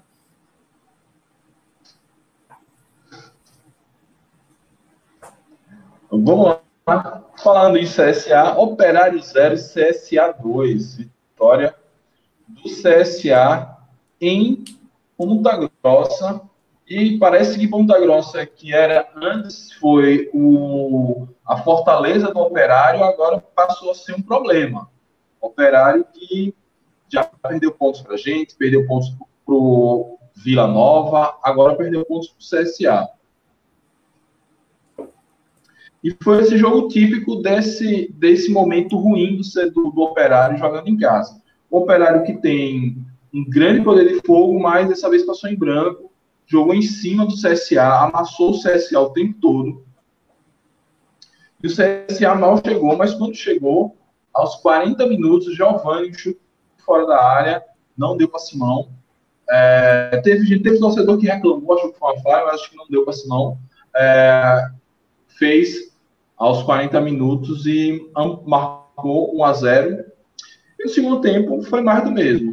O operário em cima, apertando, amassando, o CSA resistindo. Foi, lembrou muito o jogo que o CSA venceu Londrina. O CSA segurando bem na defesa, e até que aos 43 o CSA amplia o marcador. Esqueci de anotar o nome do jogador. É, 2 a 0 o CSA e Matheus Costa pode pegar o, o, discurso de Rodrigo Santana qualquer e colar. O time jogou bem, deu vários chutes a gol, esteve em cima, mas não conseguiu a vitória. O CSA chegou duas ou três vezes e nessas foi muito assertivo, marcou os gols e acabou vencendo a partida, uma partida difícil para o CSA, uma partida que eles estavam ali contando com empate, mas voltaram com três pontos. Essencial, essenciais para o CSA dar uma escapada na tabela e chega ali pelo meio da tabela esse CSA que a gente imaginava que ele ia brigar em cima antes de começar a Série B. A gente espera que ele brigue embaixo, porque não está tendo esse desempenho todo, mas que aos trancos e barrancos vai acumulando seus pontos. Vamos falar sobre esse jogo, Tati. O, o jogador que fez o segundo gol do CSA foi Reinaldo, Mike. Hum, valeu. E, e cara, eu, eu acho o seguinte, eu acho que a pressão vai continuar, porque já vinha sendo, né, pelos, como você citou, os resultados ruins, principalmente dentro de casa, teve aquela goleada para o Náutico, e principalmente a eliminação no Paranaense para o arquirrival Londrina, né? Então a pressão estava pesada em cima de Matheus Costa. E agora mais, mais, mais um, um ingrediente aí para aumentar mais ainda essa pressão. E eu acho que com razão, porque o elenco do operário é muito bom e não justifica tá tendo tropeço dentro de casa, não justifica, não, justi não, não, houve justificativa nenhuma razoável para o operário ser, ser eliminado também pelo Londrina no Paranaense, um Londrina que a gente sabe muito bem que é muito limitado, então tem que apresentar trabalho, tem que reverter rápido isso, Matheus Costa, senão acho que ele roda em breve. Pois é, é o operário que estava uma recuperação, né, depois daquela fase ruim, da goleada sobre o. o ele sofreu a goleada do Náutico, mas ele Guarani, vence Brasil Guarani. e Londrina. Não, estou falando no, retrospecto recente, bem recente. Sim. Ele vinha de duas vitórias de Guarani, ou Guarani o quê? De Brasil e Londrina, e agora perde o CSA em casa. É, enfim, situação aí complicado que o Ferroviário, para mim, é o melhor elenco da Série B, não é o melhor time. Mas em termos de peça de reposição, poucos times têm tanta peça interessante no banco como deles. Inclusive, o banco do, do Operário seria titular na maioria dos times da Série B. Time bem interessante e que Matheus Costa não está conseguindo ter uma sequência boa de trabalho. É, é, um, é um elenco, Mike, é um elenco bom, jogadores de ótimo nível, de bom nível e muito variado. Em várias posições você tem dois ou três jogadores que são muito bons, que se entrar, se entrar um ou outro em campo não baixa o nível, é realmente como você disse, não, não tem justificativa não, porque ele tem um material humano muito bom em mãos. Boa. Passagem dos times. O CSA é, recebe o Vasco da Gama na quarta-feira, nove e meia da noite, no, na, no Trapichão. É um jogo interessante. O, vamos ver se esse Vasco aí, que estava tentando se recuperar aí aos trancos e barrancos, é, vai. E o CSA tem a sua boa, é, essa sua arrancada, tentando aí se fixar pelo meio da tabela, ou quem sabe brigar por mais. Já o Operário pega uma parada duríssima quinta-feira, nove e meia da noite. Jogo interessantíssimo de se ver. Inclusive, é um jogo que vai encerrar a rodada. Então, logo após esse Havaí Operário, a gente está aqui comentando ele. É, 21 e 30 na quinta-feira, Havaí e Operário na ressacada. É, jogo, jogo muito interessante. Havaí bem favorito nessa situação, já que o Havaí vem de alguns bons jogos seguidos e o Operário está muito oscilante. É... Carlos pergunta e Vitor até já respondeu, né? É, Renato Cajá está no CSA, sim. Renato Cajá está no CSA, já, já começou a ajustar. É, é impressionante como o cara, todo, toda temporada diz, ah, tá, tá no final do aço, vai acabar. Toda temporada ele chega e faz uma boa temporada. Tá volta jogando bem no, no CSA. Próximo jogo, Brusque e Fogão. Brusque vira para cima do Fogão. 2 a 2 a 1 um. é, Botafogo não engrena de jeito nenhum. Brusque segue bem aí no Germano Krieger. Só tomou uma derrota do CSA, mas segue fazendo suas vítimas. E Edu mais artilheiro do que nunca. Falar desse jogo, Tete.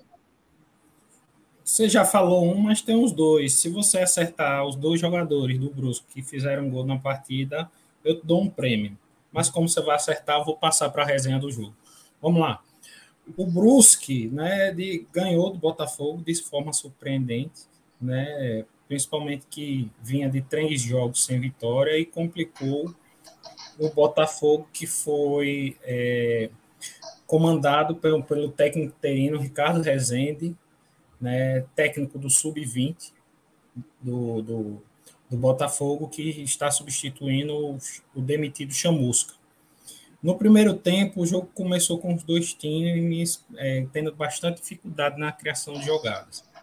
O Brusque apostou em cruzamentos pelo alto, mas bolas aéreas sem efetividade, com a defesa é, do time carioca bem postada em campo. Aos poucos, o jogador de destaque do Botafogo, o Chay, começou a aparecer e a equipe da Estrela Solitária abriu o placar após a cobrança de escanteio aos 28 minutos com o Diego Gonçalves. Atrás do placar, o Busque tentou atacar, mas não conseguiu marcar até o final do primeiro tempo. Já na segunda etapa, o Botafogo recuou e deu campo ao Brusque. O time local empatou aos 28 minutos numa jogada de cruzamento, onde Ayrton achou, Adu, é, achou Edu que cabeceou na trave e no rebote Thiago Alagoano só completou para o gol empatando a partida. A virada veio aos 42 minutos com um lindo chute cruzado de Edu, é, artilheiro da Série B, com, se eu não me engano, nove gols, que gol que deu a vitória para o time do Vale do Itajaí. É, ao meu ver, foi uma vitória surpreendente, porque é, a gente já contava com a pela queda de rendimento do Brusque, né? Como eu disse, já três jogos sem vencer, que ele começasse já a se aproximar da, da zona do, do, do perigo, né? Da, da degola e de forma surpreendente virou, virou o jogo em cima do Botafogo e conseguiu se distanciar um pouco mais e o Botafogo continua, de certa forma, com, com vários problemas e buscando o seu novo treinador.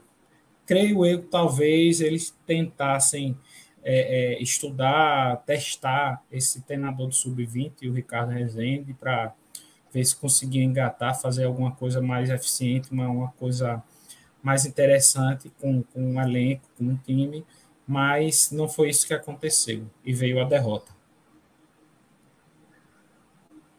Pois é, o Botafogo, é, Chamusca saiu do Botafogo, mas o Botafogo não saiu de Chamusca, né? Mais uma vez, o time recua é, muito sério, é, dá espaço para o Brusque jogando em casa é, e acabou que um cara como na, na fase que está Edu e na fase que está o próprio Thiago Alagoano, não é um vacilo que se dê. Não é um vacilo que, por exemplo, o, o CSA deu. O CSA matou o jogo logo no primeiro tempo e quase viu a coisa azedar no segundo. Então, vacilo aí do fogão. É, Vitor Miranda, acho que é o pensamento de todo mundo, né? Todo mundo achando que esse Brusque ia descer ladeira abaixo, mas de vez em quando ele consegue pega uma punga no caminhão e sobe essa ladeira de novo. Então, é um time que. Ô, ô Mike, na, na raiva e na tristeza, a torcida do Botafogo andou fazendo uma, um trocadilho aí meio infame, né? Dizendo que o Ricardo Rezende estava em noite de chamusca, não botou fogo. pois é, muito fogo, meu amigo. Para pegar no, no friozinho do, do Vale do Itajaí, tem como acender, não. É, pois é, o Carlos lembrou bem, depois do Londrina, seus próximos adversários do Confiança. Do, é, pois é, o Confiança foi uma sequência que dá para pontuar bem. Só que a gente só, na teoria sim, na prática a gente olha o time e sente chora. É, passar aqui a agenda dos times. O Botafogo visita, recebe, na verdade, na terça-feira, às 19 horas, o Goiás, de técnico novo, né? É, mas vamos falar desse Goiás. Já vou ter falado sobre ele, mas eu me enrolei na, na hora de fazer a arte da live e o Goiás vai ficar para depois. É, recebe o Goiás, de técnico novo, e o Brusque vis, visita o Vila Nova no, no Oba, então vai ser aí um jogo interessante, um jogo interessante, dois times que mas todo mundo acha que vão cair, que vão brigar lá embaixo, mas que estão ali se sustentando do jeito que está no meio da tabela. Torço por um empate, sendo bem honesto. Nada mal. Vamos passar para o próximo.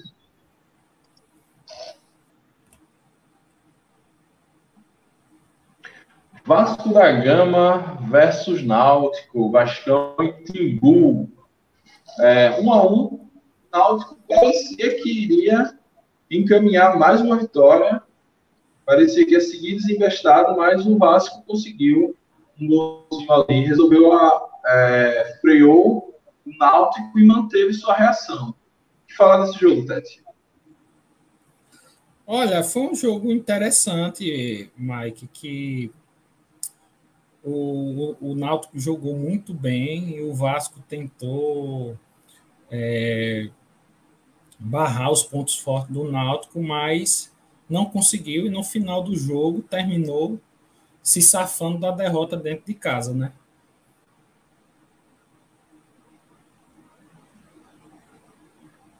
É...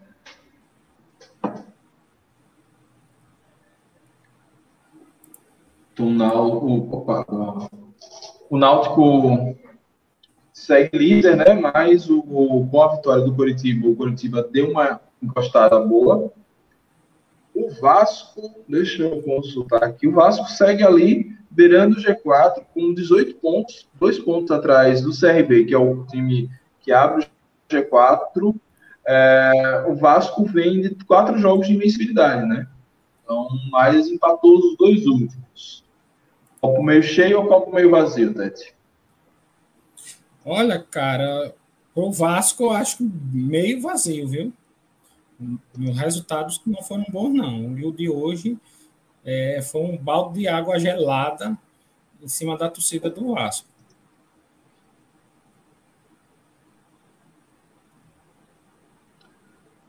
É, então, vamos lá passar para a agenda dos times. É, é, o, o, os dois viajam aqui para o Nordeste, né? O Vasco pega o CSA na quarta-feira, nove e meia da noite, aqui em, Maceió, aqui em Maceió, aqui do lado, em Maceió, no, no Trapichão. O Náutico recebe nos aflitos o Brasil de Pelotas também, quarta-feira, nove e meia da noite. Dois jogos bem interessantes para se acompanhar, principalmente esse CSA, vamos ver aí se, se dá uma melhorada o Carlos Safilho aqui. É... jogou bem, mas no vacilo no final. E Hélio dos Anjos faz a diferença na beira do campo. A presença dele parece que funciona um tempo. Pois é, cara. Toda vez que Hélio é suspenso, o Náutico dá uma, uma bambeada. É, e quando ele está na beira do campo, o time joga melhor. É, é esse eu... técnico espera confiança. E eu, eu vi é, depois alguns comentários do, do Pedrinho no pós-jogo, Mike, ele elogiou por demais a ele dos Anjos, dizendo que apesar de ser já um, um, treinador muito rodado, né, com uma longa carreira, ele vem inovando, vem fazendo, é, é, mostrando no Náutico, né, é, métodos e, e, esquemas inovadores coisa que prova que é aquilo, né, que muitos defendem, que não importa é, é, é a carreira, né, o, o quanto tempo está no mercado, se é um, um, treinador velho, se é novo, mas que o cara tem a oportunidade de estar tá se reciclando, se renovando e, e, apresentando coisas boas, coisas interessantes e novas, como ele vem fazendo no Náutico de forma muito bem, né. O Náutico, quando vira, perde uma, perde uma peça aqui, perde outra peça ali, a gente imagina, ó, agora o Náutico vai dar uma caída. E ele vem entrando em. É, ele vem conseguindo achar soluções, achando é, novas formações, novas peças, né? É, por exemplo, é um jogador, até comentei lá no grupo, é um jogador que é muito pouco falado nesse é, time do Náutico tem muito bons jogadores, a principal estrela é João, João Carlos, Jean Carlos, é, e depois Chiesa, mas o Vinícius, que inclusive é o capitão da equipe, vem muito bem, vem fazendo gols, vem se apresentando, é, vem apresentando um futebol muito bom. E onde vira, ele vem achando esses jogadores, né? Até o próprio Camutanga, que eu sempre achei um zagueiro cintura dura, um zagueiro que, que, que, de certa forma, limitado, vem jogando muito bem.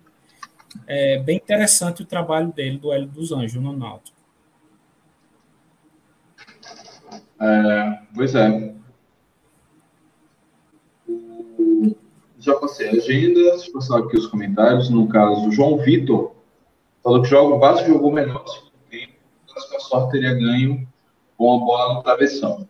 Sobre um comentário do Ted, realmente, esse Náutico que se reinventa, né? Todo mundo pensou, não, quando o Eric foi embora, o Náutico morre. Não morreu. Ah, Wagner Leonardo, o Santos puxou de volta agora, a defesa do Náutico desmorona. Não desmoronou. É, Chiesa está machucado, agora Chiesa foi com Eu nunca vi. É, é, não está jogando, vai com Paiva, vai, Paiva não vai dar certo, e não está dando certo. O Náutico aí, o Timbu, está se reinventando mesmo. O que, a meu ver, de forma surpreendente, que eu não esperava, ele fez um bom trabalho no Paysandu, né? fez um trabalho interessante lá e só saiu do Paysandu porque brigou com o presidente. Ele não foi colocado para fora, não teve problema de mau rendimento. É, mas, assim, ele vinha de alguns trabalhos questionáveis. É, os últimos trabalhos no Goiás tal, não foram trabalhos vistosos, foram trabalhos com bom resultado. Mas agora, principalmente no Náutico, ele também vem se reinventando e vem surpreendendo de forma muito positiva. Ah, pois é. é o Thiago Brasil, torcedor do Timbu, né? É, leva nos acréscimos é horrível. Abraço aos colegas nordestinos. Abraço, Thiago. Realmente, chegou nos acréscimos é um negócio de facada no coração. Fred Tete, painho de Daniel. Hélio dos Anjos, apesar da idade, é a grande revelação da Série B. Pois é, é, é aquela coisa. Né? Oi? Realmente, é uma revelação mesmo. Eu, como eu disse há pouco, eu não esperava, não. Então, é aquela máxima, né, cara? Não é porque o cara é velho que velho na idade que necessariamente é ultrapassado. A gente tem Matheus Costa com 30 e poucos anos e que é um técnico que usa métodos muito arcaicos, se a gente for olhar o futebol moderno. E certas modernidades, como o Rodrigo Santana tenta botar em confiança, a depender do elenco, também não funciona tão bem assim. Então, é, às vezes, ser moderno é fazer o simples não adianta querer inventar, não, não, não, não tem. Acho que a Hélio dos Anjos ele faz o simples, mas ele também inova em algumas coisas. É um técnico que chama muita atenção. Falar em técnico velho, por exemplo, Chico Diá está fazendo um bom trabalho no Ferrão. É, ele também já é um técnico muito velho aguarda aqui no Nordeste. Então, é, é interessante a gente ver que essa, esse conflito de gerações e que não, é, não adianta botar o selo de ultrapassado em ninguém. Às vezes tem o treinador que, come, que com 30 e poucos anos já tem uma mentalidade ultrapassada e senhores de 60, 70 anos conseguem evoluir, ver que podem melhorar, não só no futebol, como na vida também. Isso é uma lição do Rimei aqui. A, a, a, meu próprio pai fala muito isso, é um termo que ele Vira usa, e não adianta ser modernoso demais, como ele fala, né, que termina se atrapalhando, né? Exato. É, é porque o cara, assim, uma coisa é tentar fazer esquemas modernos, como, por exemplo, eu acho o máximo, sempre que eu posso, de jogos de serial, eu gosto dos jogos de Fortaleza, para ver as inovações lá que o Voivoda faz com, com, com o time cearense, mas, assim, então, se você bota um elenco do confiança jogando daquela forma, é fundo atrás de fundo, não dá. Para depender do nível de inovação que você queira fazer, você tem que estar numa divisão superior, com um elenco melhor, um elenco que tem essa possibilidade de entregar aquilo que você quer. Se você não tem esse elenco, vai ter que jogar no feijãozinho com arroz bem temperado e dá muito certo. É o que aparentemente, né, Mike? É, o Rodrigo Santana talvez ainda não tenha se atentado, né? Ele está tentando fazer uma limonada siciliana com limões do Tahiti que ele tem aqui no, no, no Confiança, né? Aí não vai conseguir nunca, né? Pois é, uma caipirinha dá para fazer. É só trabalhar direitinho.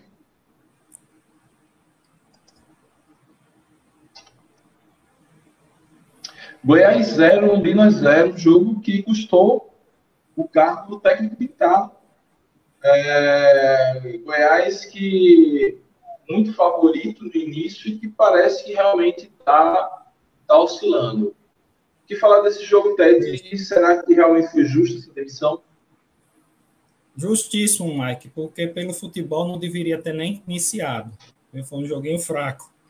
Os, os times criaram pouco em partida com bastante picotada, com muitas faltas, muitas paralisações, muitos atendimentos médicos. O Londrina começou levando perigo com duas finalizações em sequência, uma com Marcelo Freitas e a outra com Felipe Vieira.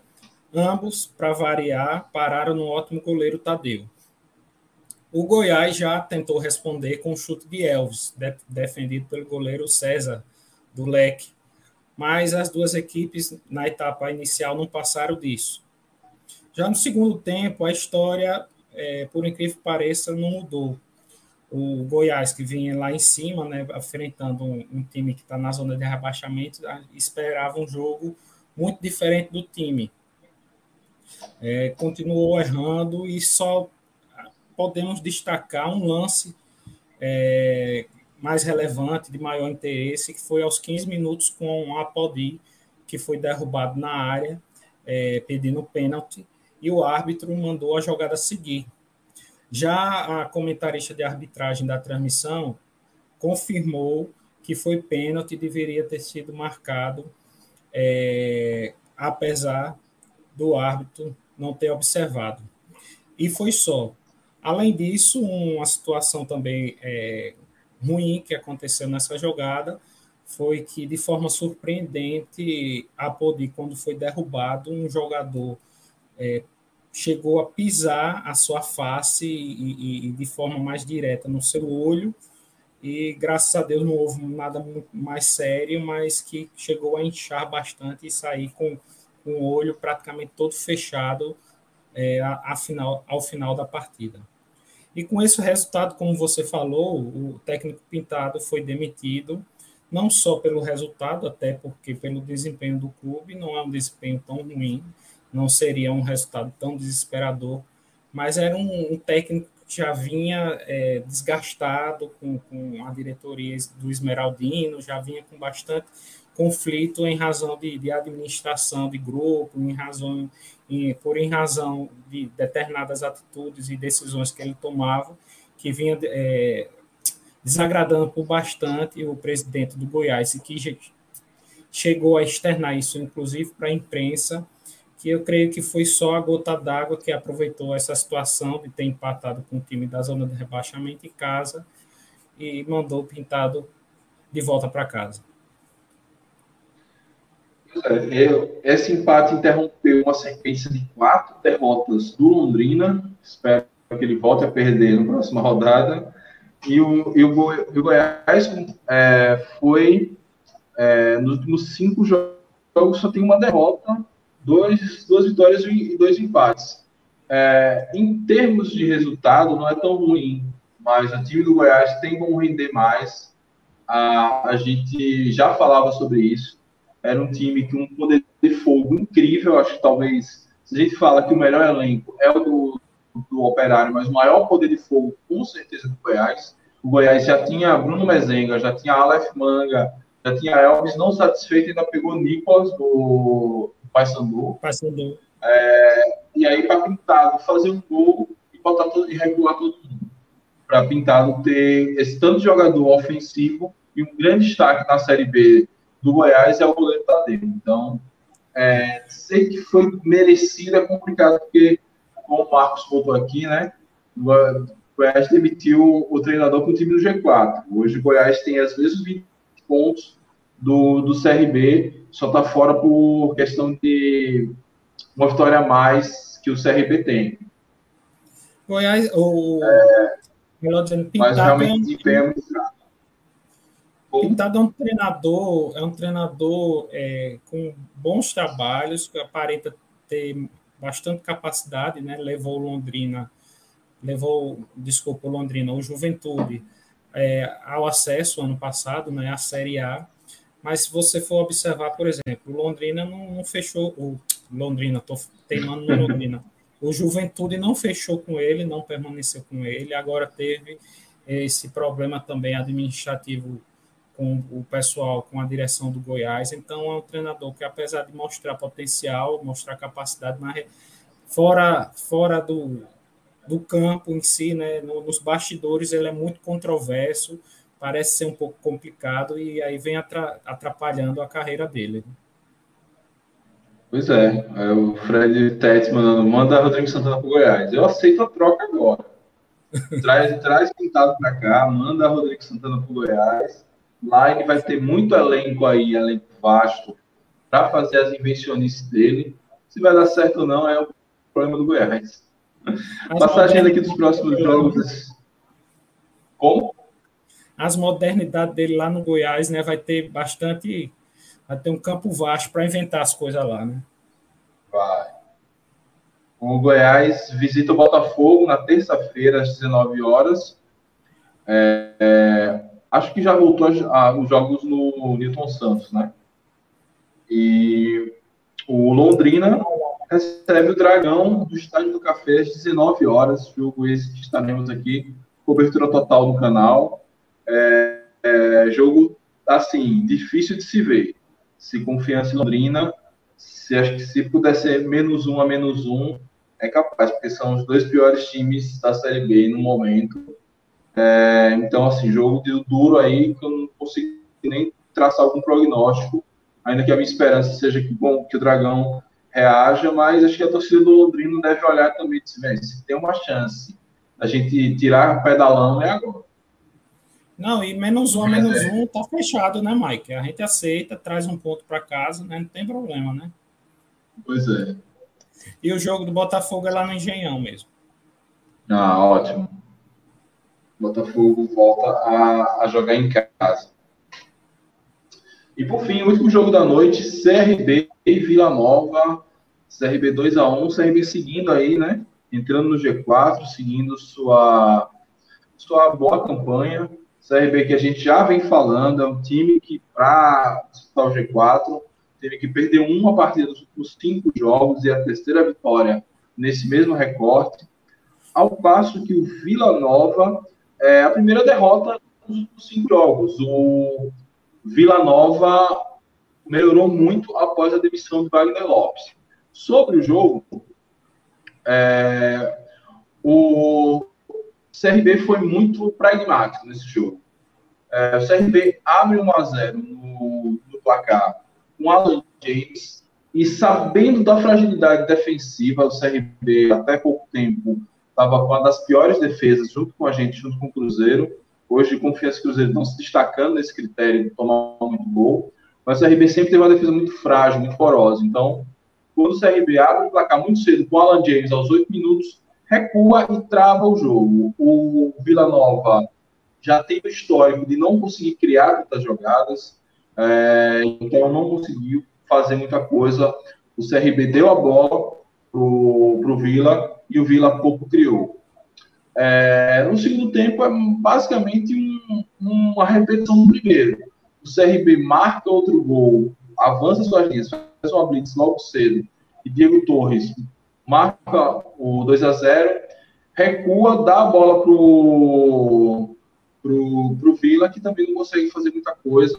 Só aos 40 minutos que Alan Grafite desconta, mas não deu nem para sonhar com o empate. O CRB tomou, ainda assim, tomou um gol na, na partida, mas está muito claro que a AOL está querendo é, tirar, é, minimizar essa, muito, esses muitos gols tomados pelo CRB. Inclusive, não fosse isso, o CRB, que está no G4, estaria talvez até em uma posição melhor do que esse quarto lugar que ele está agora. É, acho que para o Vila mesmo que estava na campanha de recuperação, não é uma tragédia, pegou um time forte, difícil demais ganhar no CRB em Maceió, é, inclusive o CRB fez dever de casa, né? Fez a, como diz o pessoal lá do 45 minutos, pagou a conta de luz, é, fez o deverzinho de casa, venceu o Vila é, e segue aí com a, a, dessa vez, disputar esse acesso coisa que ele vem ensaiando nas últimas duas séries B e não consegue. Algo a falar desse jogo? Olha, Mike, eu, eu acho interessante, porque o CRB, se a gente olhar direitinho, tem elenco para estar muito melhor, até está brigando ali, está quase sempre presente no G4. Só que eu acho que realmente o grande problema do CRB talvez esteja no banco de reserva com a Lanol, que não está conseguindo extrair é, todo o potencial do time. Porque você olha, cara, você tem um meio-campo com Diego Torres, com Renan Bressan. Não era para o cara estar tá dando a bola para o Vila Nova e estar tá tomando sufoco no fim da partida de jeito nenhum. Sendo que ele não está constru... ele não está conseguindo extrair o melhor do que ele poderia ter com esses dois jogadores ali em termos de, de criação e de criatividade. Por exemplo, Diego Torres sempre vinha bem, jogando por demais, centralizado, ou até caindo um pouco mais pela esquerda. Ele pegou, jogou Diego Torres totalmente para a direita e centralizou Renan Bressan. Tá Bressan sem conseguir render muito bem e Diego Torres praticamente abandonado, sem conseguir jogar, sem fazer nada diferente do que ele vinha fazendo pela direita. Então ele está se atrapalhando demais e aí o CRB tá, termina tomando sufocos ou perdendo partidas, como a de hoje, que não tinha porquê estar tá tendo esse perigo de, de perder, é, de tomar o um empate do Vila Nova, que é um time muito aquém do potencial que tem o CRB. Exato.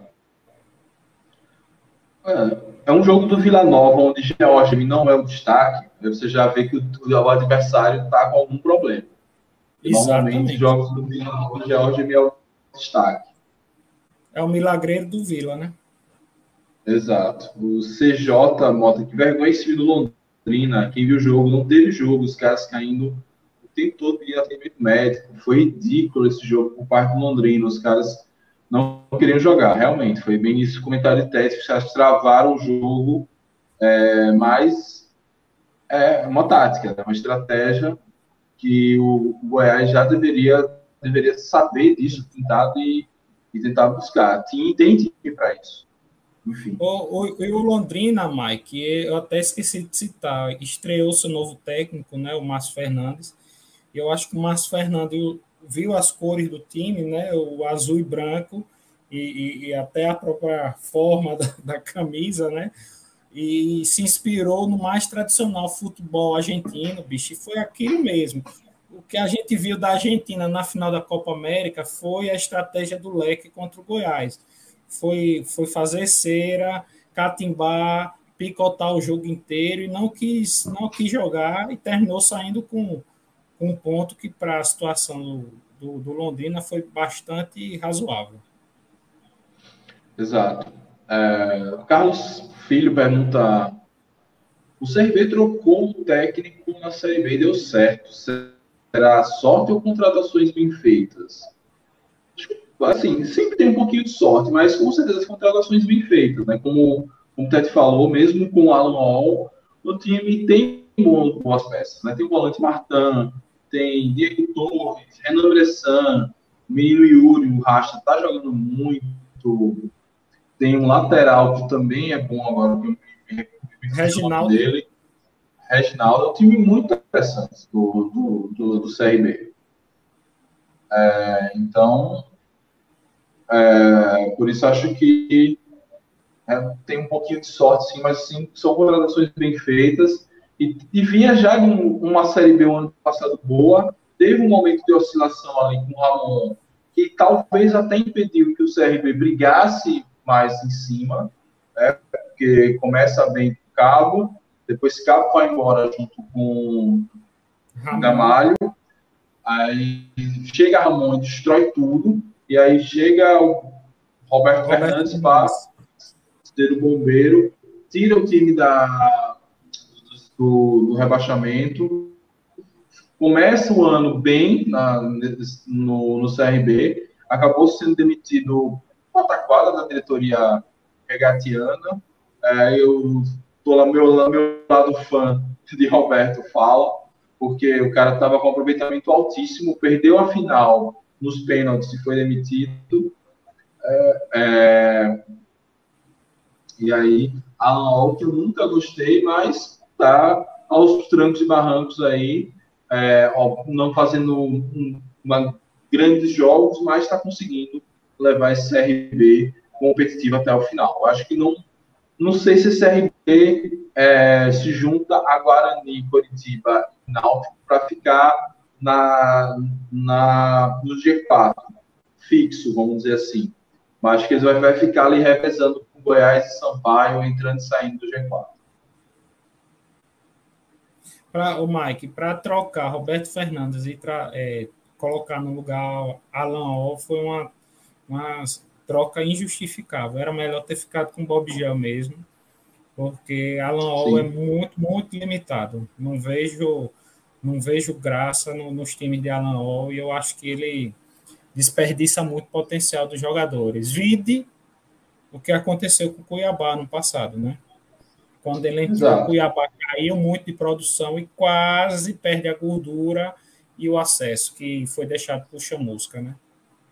O CSA não fosse tão incompetente na reta, na reta, na reta final da reta final, o CSA tinha subido. O CSA teve a faca e o queijo na mão e vacilou muito.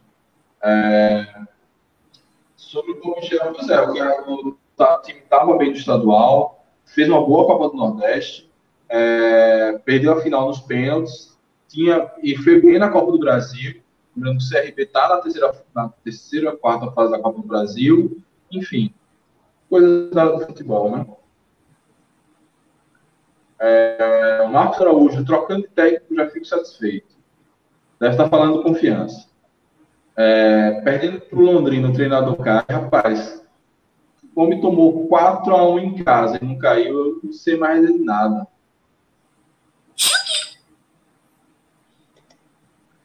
É, o Marcos segue aqui, esse Ramon é ruim mesmo, espero que passe longe do, do Dragão. E o Sampaio, acho que perdeu gás. Acho que não, cara. O Sampaio vem duas partidas dificílimas contra Vasco e Coritiba. É, poucas rodadas atrás, deixa eu me recordar, o Sampaio tinha vencido o Remo no, Baia, no Baianão. O Sam, é, isso. Venceu o Remo no Baianão, depois venceu o Londrina em casa, pegou uma sequência difícil, chata, de Vasco fora e, Guara, e Curitiba em casa. Acho que ainda é cedo para dizer que o Sampaio perdeu o gás. Conseguiu, conseguiu, conseguiu um empate heróico lá no Barradão, né? Depois de estar tá perdendo 2 a 0 Sim, sim, sim. É Eu acho assim que é aquela coisa, né? Você querer que o Sampaio brigue, entre, brigue, permaneça no, Z, no G4, é, eu acho que é um pouco demais para o que o Sampaio e o seu elenco podem oferecer, né? Eu acho que o Sampaio está fazendo uma campanha, um, um campeonato muito acima do que era esperado pela sua própria torcida. Pois é. Não, o Sampaio está tirando tanto leite de pedra com esse elenco que está fazendo até queijo. É muita é, é um negócio assim. Queijo, manteiga. Ah, é. é. Vila Nova é mais um que vai brigar para não cair. É, pois é, acho que essa sequência boa do Vila deu uma distanciada, mas não tem time para ficar, ficar só pelo tabela, não. Vai dar uma oscilada para baixo. Wesley Paixão, é ao vivo mesmo, pois é, meu amigo, só, só a resistência na madrugada aqui, mas já está acabando. Vamos de classificação. Classificação da Série B depois de 12 rodadas. Não está mais tanto no início, ainda tem muito jogo pela frente, mas os blocos começam a se formar. Deixa eu tirar os banners frente. É, na liderança temos o Náutico com 26 pontos, seguido de Coritiba com 24, é, Guarani com 22 e CRB com 20. Esses são os quatro primeiros. A gente já tem uma, um distanciamento, a gente já tem um bloco dentro do bloco é, inicial, né? Seja, a gente tem Náutico e Guarani que já abrem alguns pontos né, em relação a, a, Desculpa, Náutico e Curitiba que abrem alguns pontos em relação a Guarani e CRB. Ainda que o Náutico e o Guarani e o Curitiba só esteja dois pontos do Guarani, mas tem jogo a menos. Podem ampliar isso para cinco pontos. Aí depois a gente tem um bloco aqui que tá, vai brigar, vai ficar entrando e saindo desse G4. Para mim, esse bloco tá começa com abre com o Guarani com 22, depois o CRB com 20, fechando o G4. Aí tem o, Guarani, Goiás com 20 em quinto, Sampaio com 19 em sexto, Havaí com 18 em sétimo, Vasco da Gama também com 18 é, em oitavo, e o Operário em nono colocado com 18 pontos. Para mim, esse primeiro bloco é, vai brigar pelo acesso por enquanto. Pode ser que alguém arranque aí, mas dos times do Brusque para baixo não vejo ninguém com bola para reagir. Tete, alguma, o que, é que você acha desse primeiro bloco que eu separei aí? Ele é maior, ele é menor, está bem ajustado? Concordo exatamente com você. Do operário para cima, eu acho que já está dando aparência que realmente são esses times que vão até o final briga, é, vão estar brigando pelo, pelo acesso. Acho que fica dentro de, disso aí mesmo. Talvez, talvez o Botafogo chegue ou um CSA, mas acho que, no, pelo menos no momento, não aparentam muita força para isso, não. É, não, não acho que o, os dois times trocaram de técnico restante. Quer dizer, o, o, Botafogo não concluiu a mudança de técnico, mas o CSA trocou de técnico, um técnico que eu esqueci do nome agora. Ney Franco. Da, da, Ney Franco. Eu só fico com a música lá na beira do caos na cabeça. Mas, assim, não gosto. Os últimos trabalhos do Ney Franco não foram bons.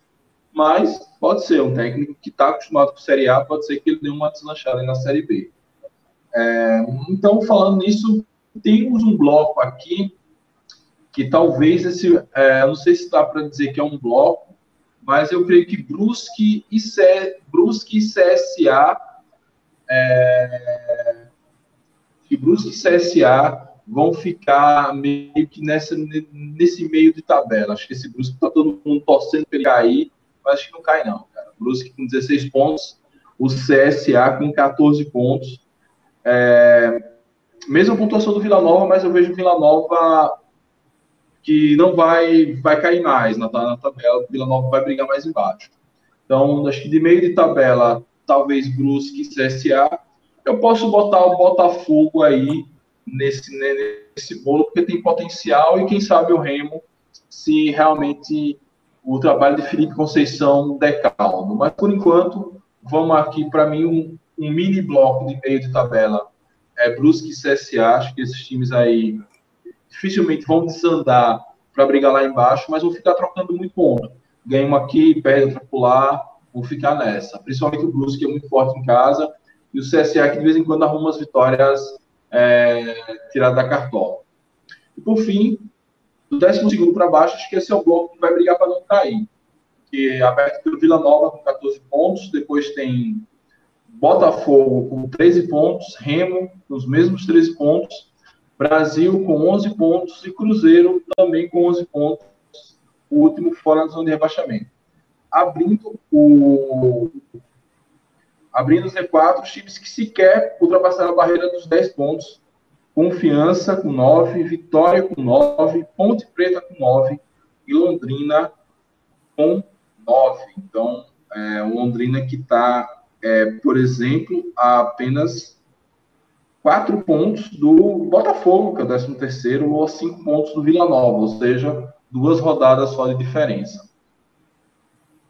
Então, para mim, esse bloco, claro que pode ser que algum time o Remo e o Botafogo têm mais potencial para dar uma, uma, uma descolada desse bloco, mas acho que vai, por enquanto, esse bloco é o mesmo, do Vila Nova para baixo, que vai brigar para não cair. O que você acha desses dois blocos que eu separei, Tete? Olha, Mike, é, como muita gente, eu acho como você também, se eu não me engano, é, eu esperava que o Brusque começasse a, a estacionar e lá bastante estar tá perto do Z4, entrar no Z4 de vez, né? Abandonar um pouquinho aquela ó, ótima subida e ótima campanha que teve no início do campeonato. Mas se a gente for observar, o Brusque ele tem um grande diferencial, que são, sendo redundante, são dois jogadores diferentes, que é o Edu e o Thiago Alagoano. E esses caras podem fazer com que o Brusque, acho muito difícil, não suba, obviamente, porque precisava de um elenco mais completo, mas que também não corra grandes riscos de rebaixamento, né? Talvez seja essa a situação. Perde um ou duas ali, mas ganha outra, então vai sempre se mantendo um pouco distante ali da zona do perigo. Já uma outra situação que eu acho, acho que está começando a se configurar é mais séria e preocupante para os torcedores do, do clube realmente, e que também a gente, de longe, a gente achava um pouco difícil, tal, até um pouco imaginável, é um perigo real né, e, e, e, e bem próximo do Cruzeiro entrar na zona e depois de ser rebaixado. Por, que, Sim. se a gente for observar, não tem mais a possibilidade de troca de treinador, a não ser que Moza faça acordo e abra mão, né? Mas é uma coisa que a gente sabe. Normalmente, uma situação dessa tem que vir uma contraprestação financeira do clube para o treinador aceitar, dizer que não foi demitido, né? Fechou um acordo. Só que o Cruzeiro nem essa possibilidade Isso. tem, que não tem grana, né? Então, ou seja, vai ter que ir com Moza ou com auxiliar até o final. E se eu não Isso. me engano, também já está com transfer ban também, né? Não tem possibilidade de contratação momentânea, né? Isso. Então, quais são as chances do Cruzeiro mudar a situação? No horizonte eu não vejo nenhuma. Muito pelo contrário, a situação está se complicando cada vez mais. Então, eu acho que é o, o grande destaque dessa zona aí do perigo é o Cruzeiro se consolidar com como um time que vai brigar por não cair. Uhum. É, pois é.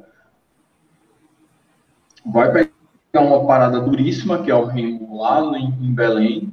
Poder, inclusive, tanto o Remo dar uma fundada no Cruzeiro, como o Remo vencendo, indo a 16 pontos, já dá uma olhada mais para cima. Estou botando o Remo ainda nesse blocão que vai brigar para não cair, mas emenda três vitórias seguidas, nove pontos na Série B, ponto demais. É a quantidade de pontos que a gente tem até hoje. Então, assim, você fazer nove pontos em três rodadas, você dá um salto na tabela. E, e, e, assim, vamos ver, uma situação que eu acho muito improvável hoje, muito difícil, do Cruzeiro ganhar do Remo.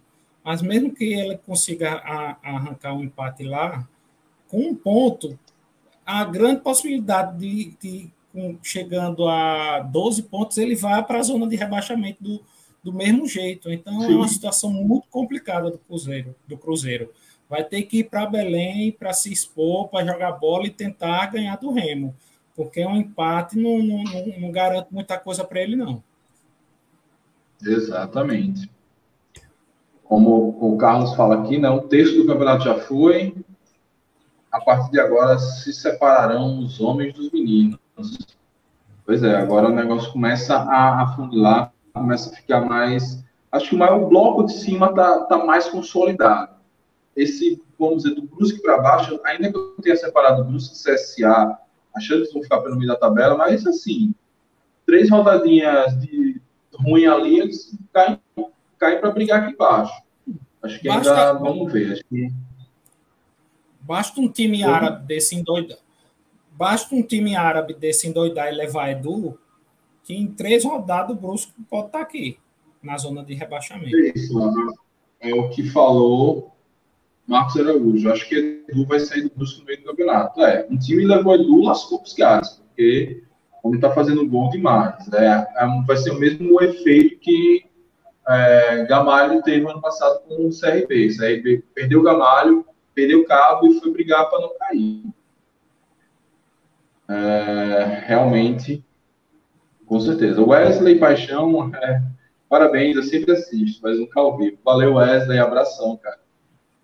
Obrigadão aí pela audiência. Marcos Araújo.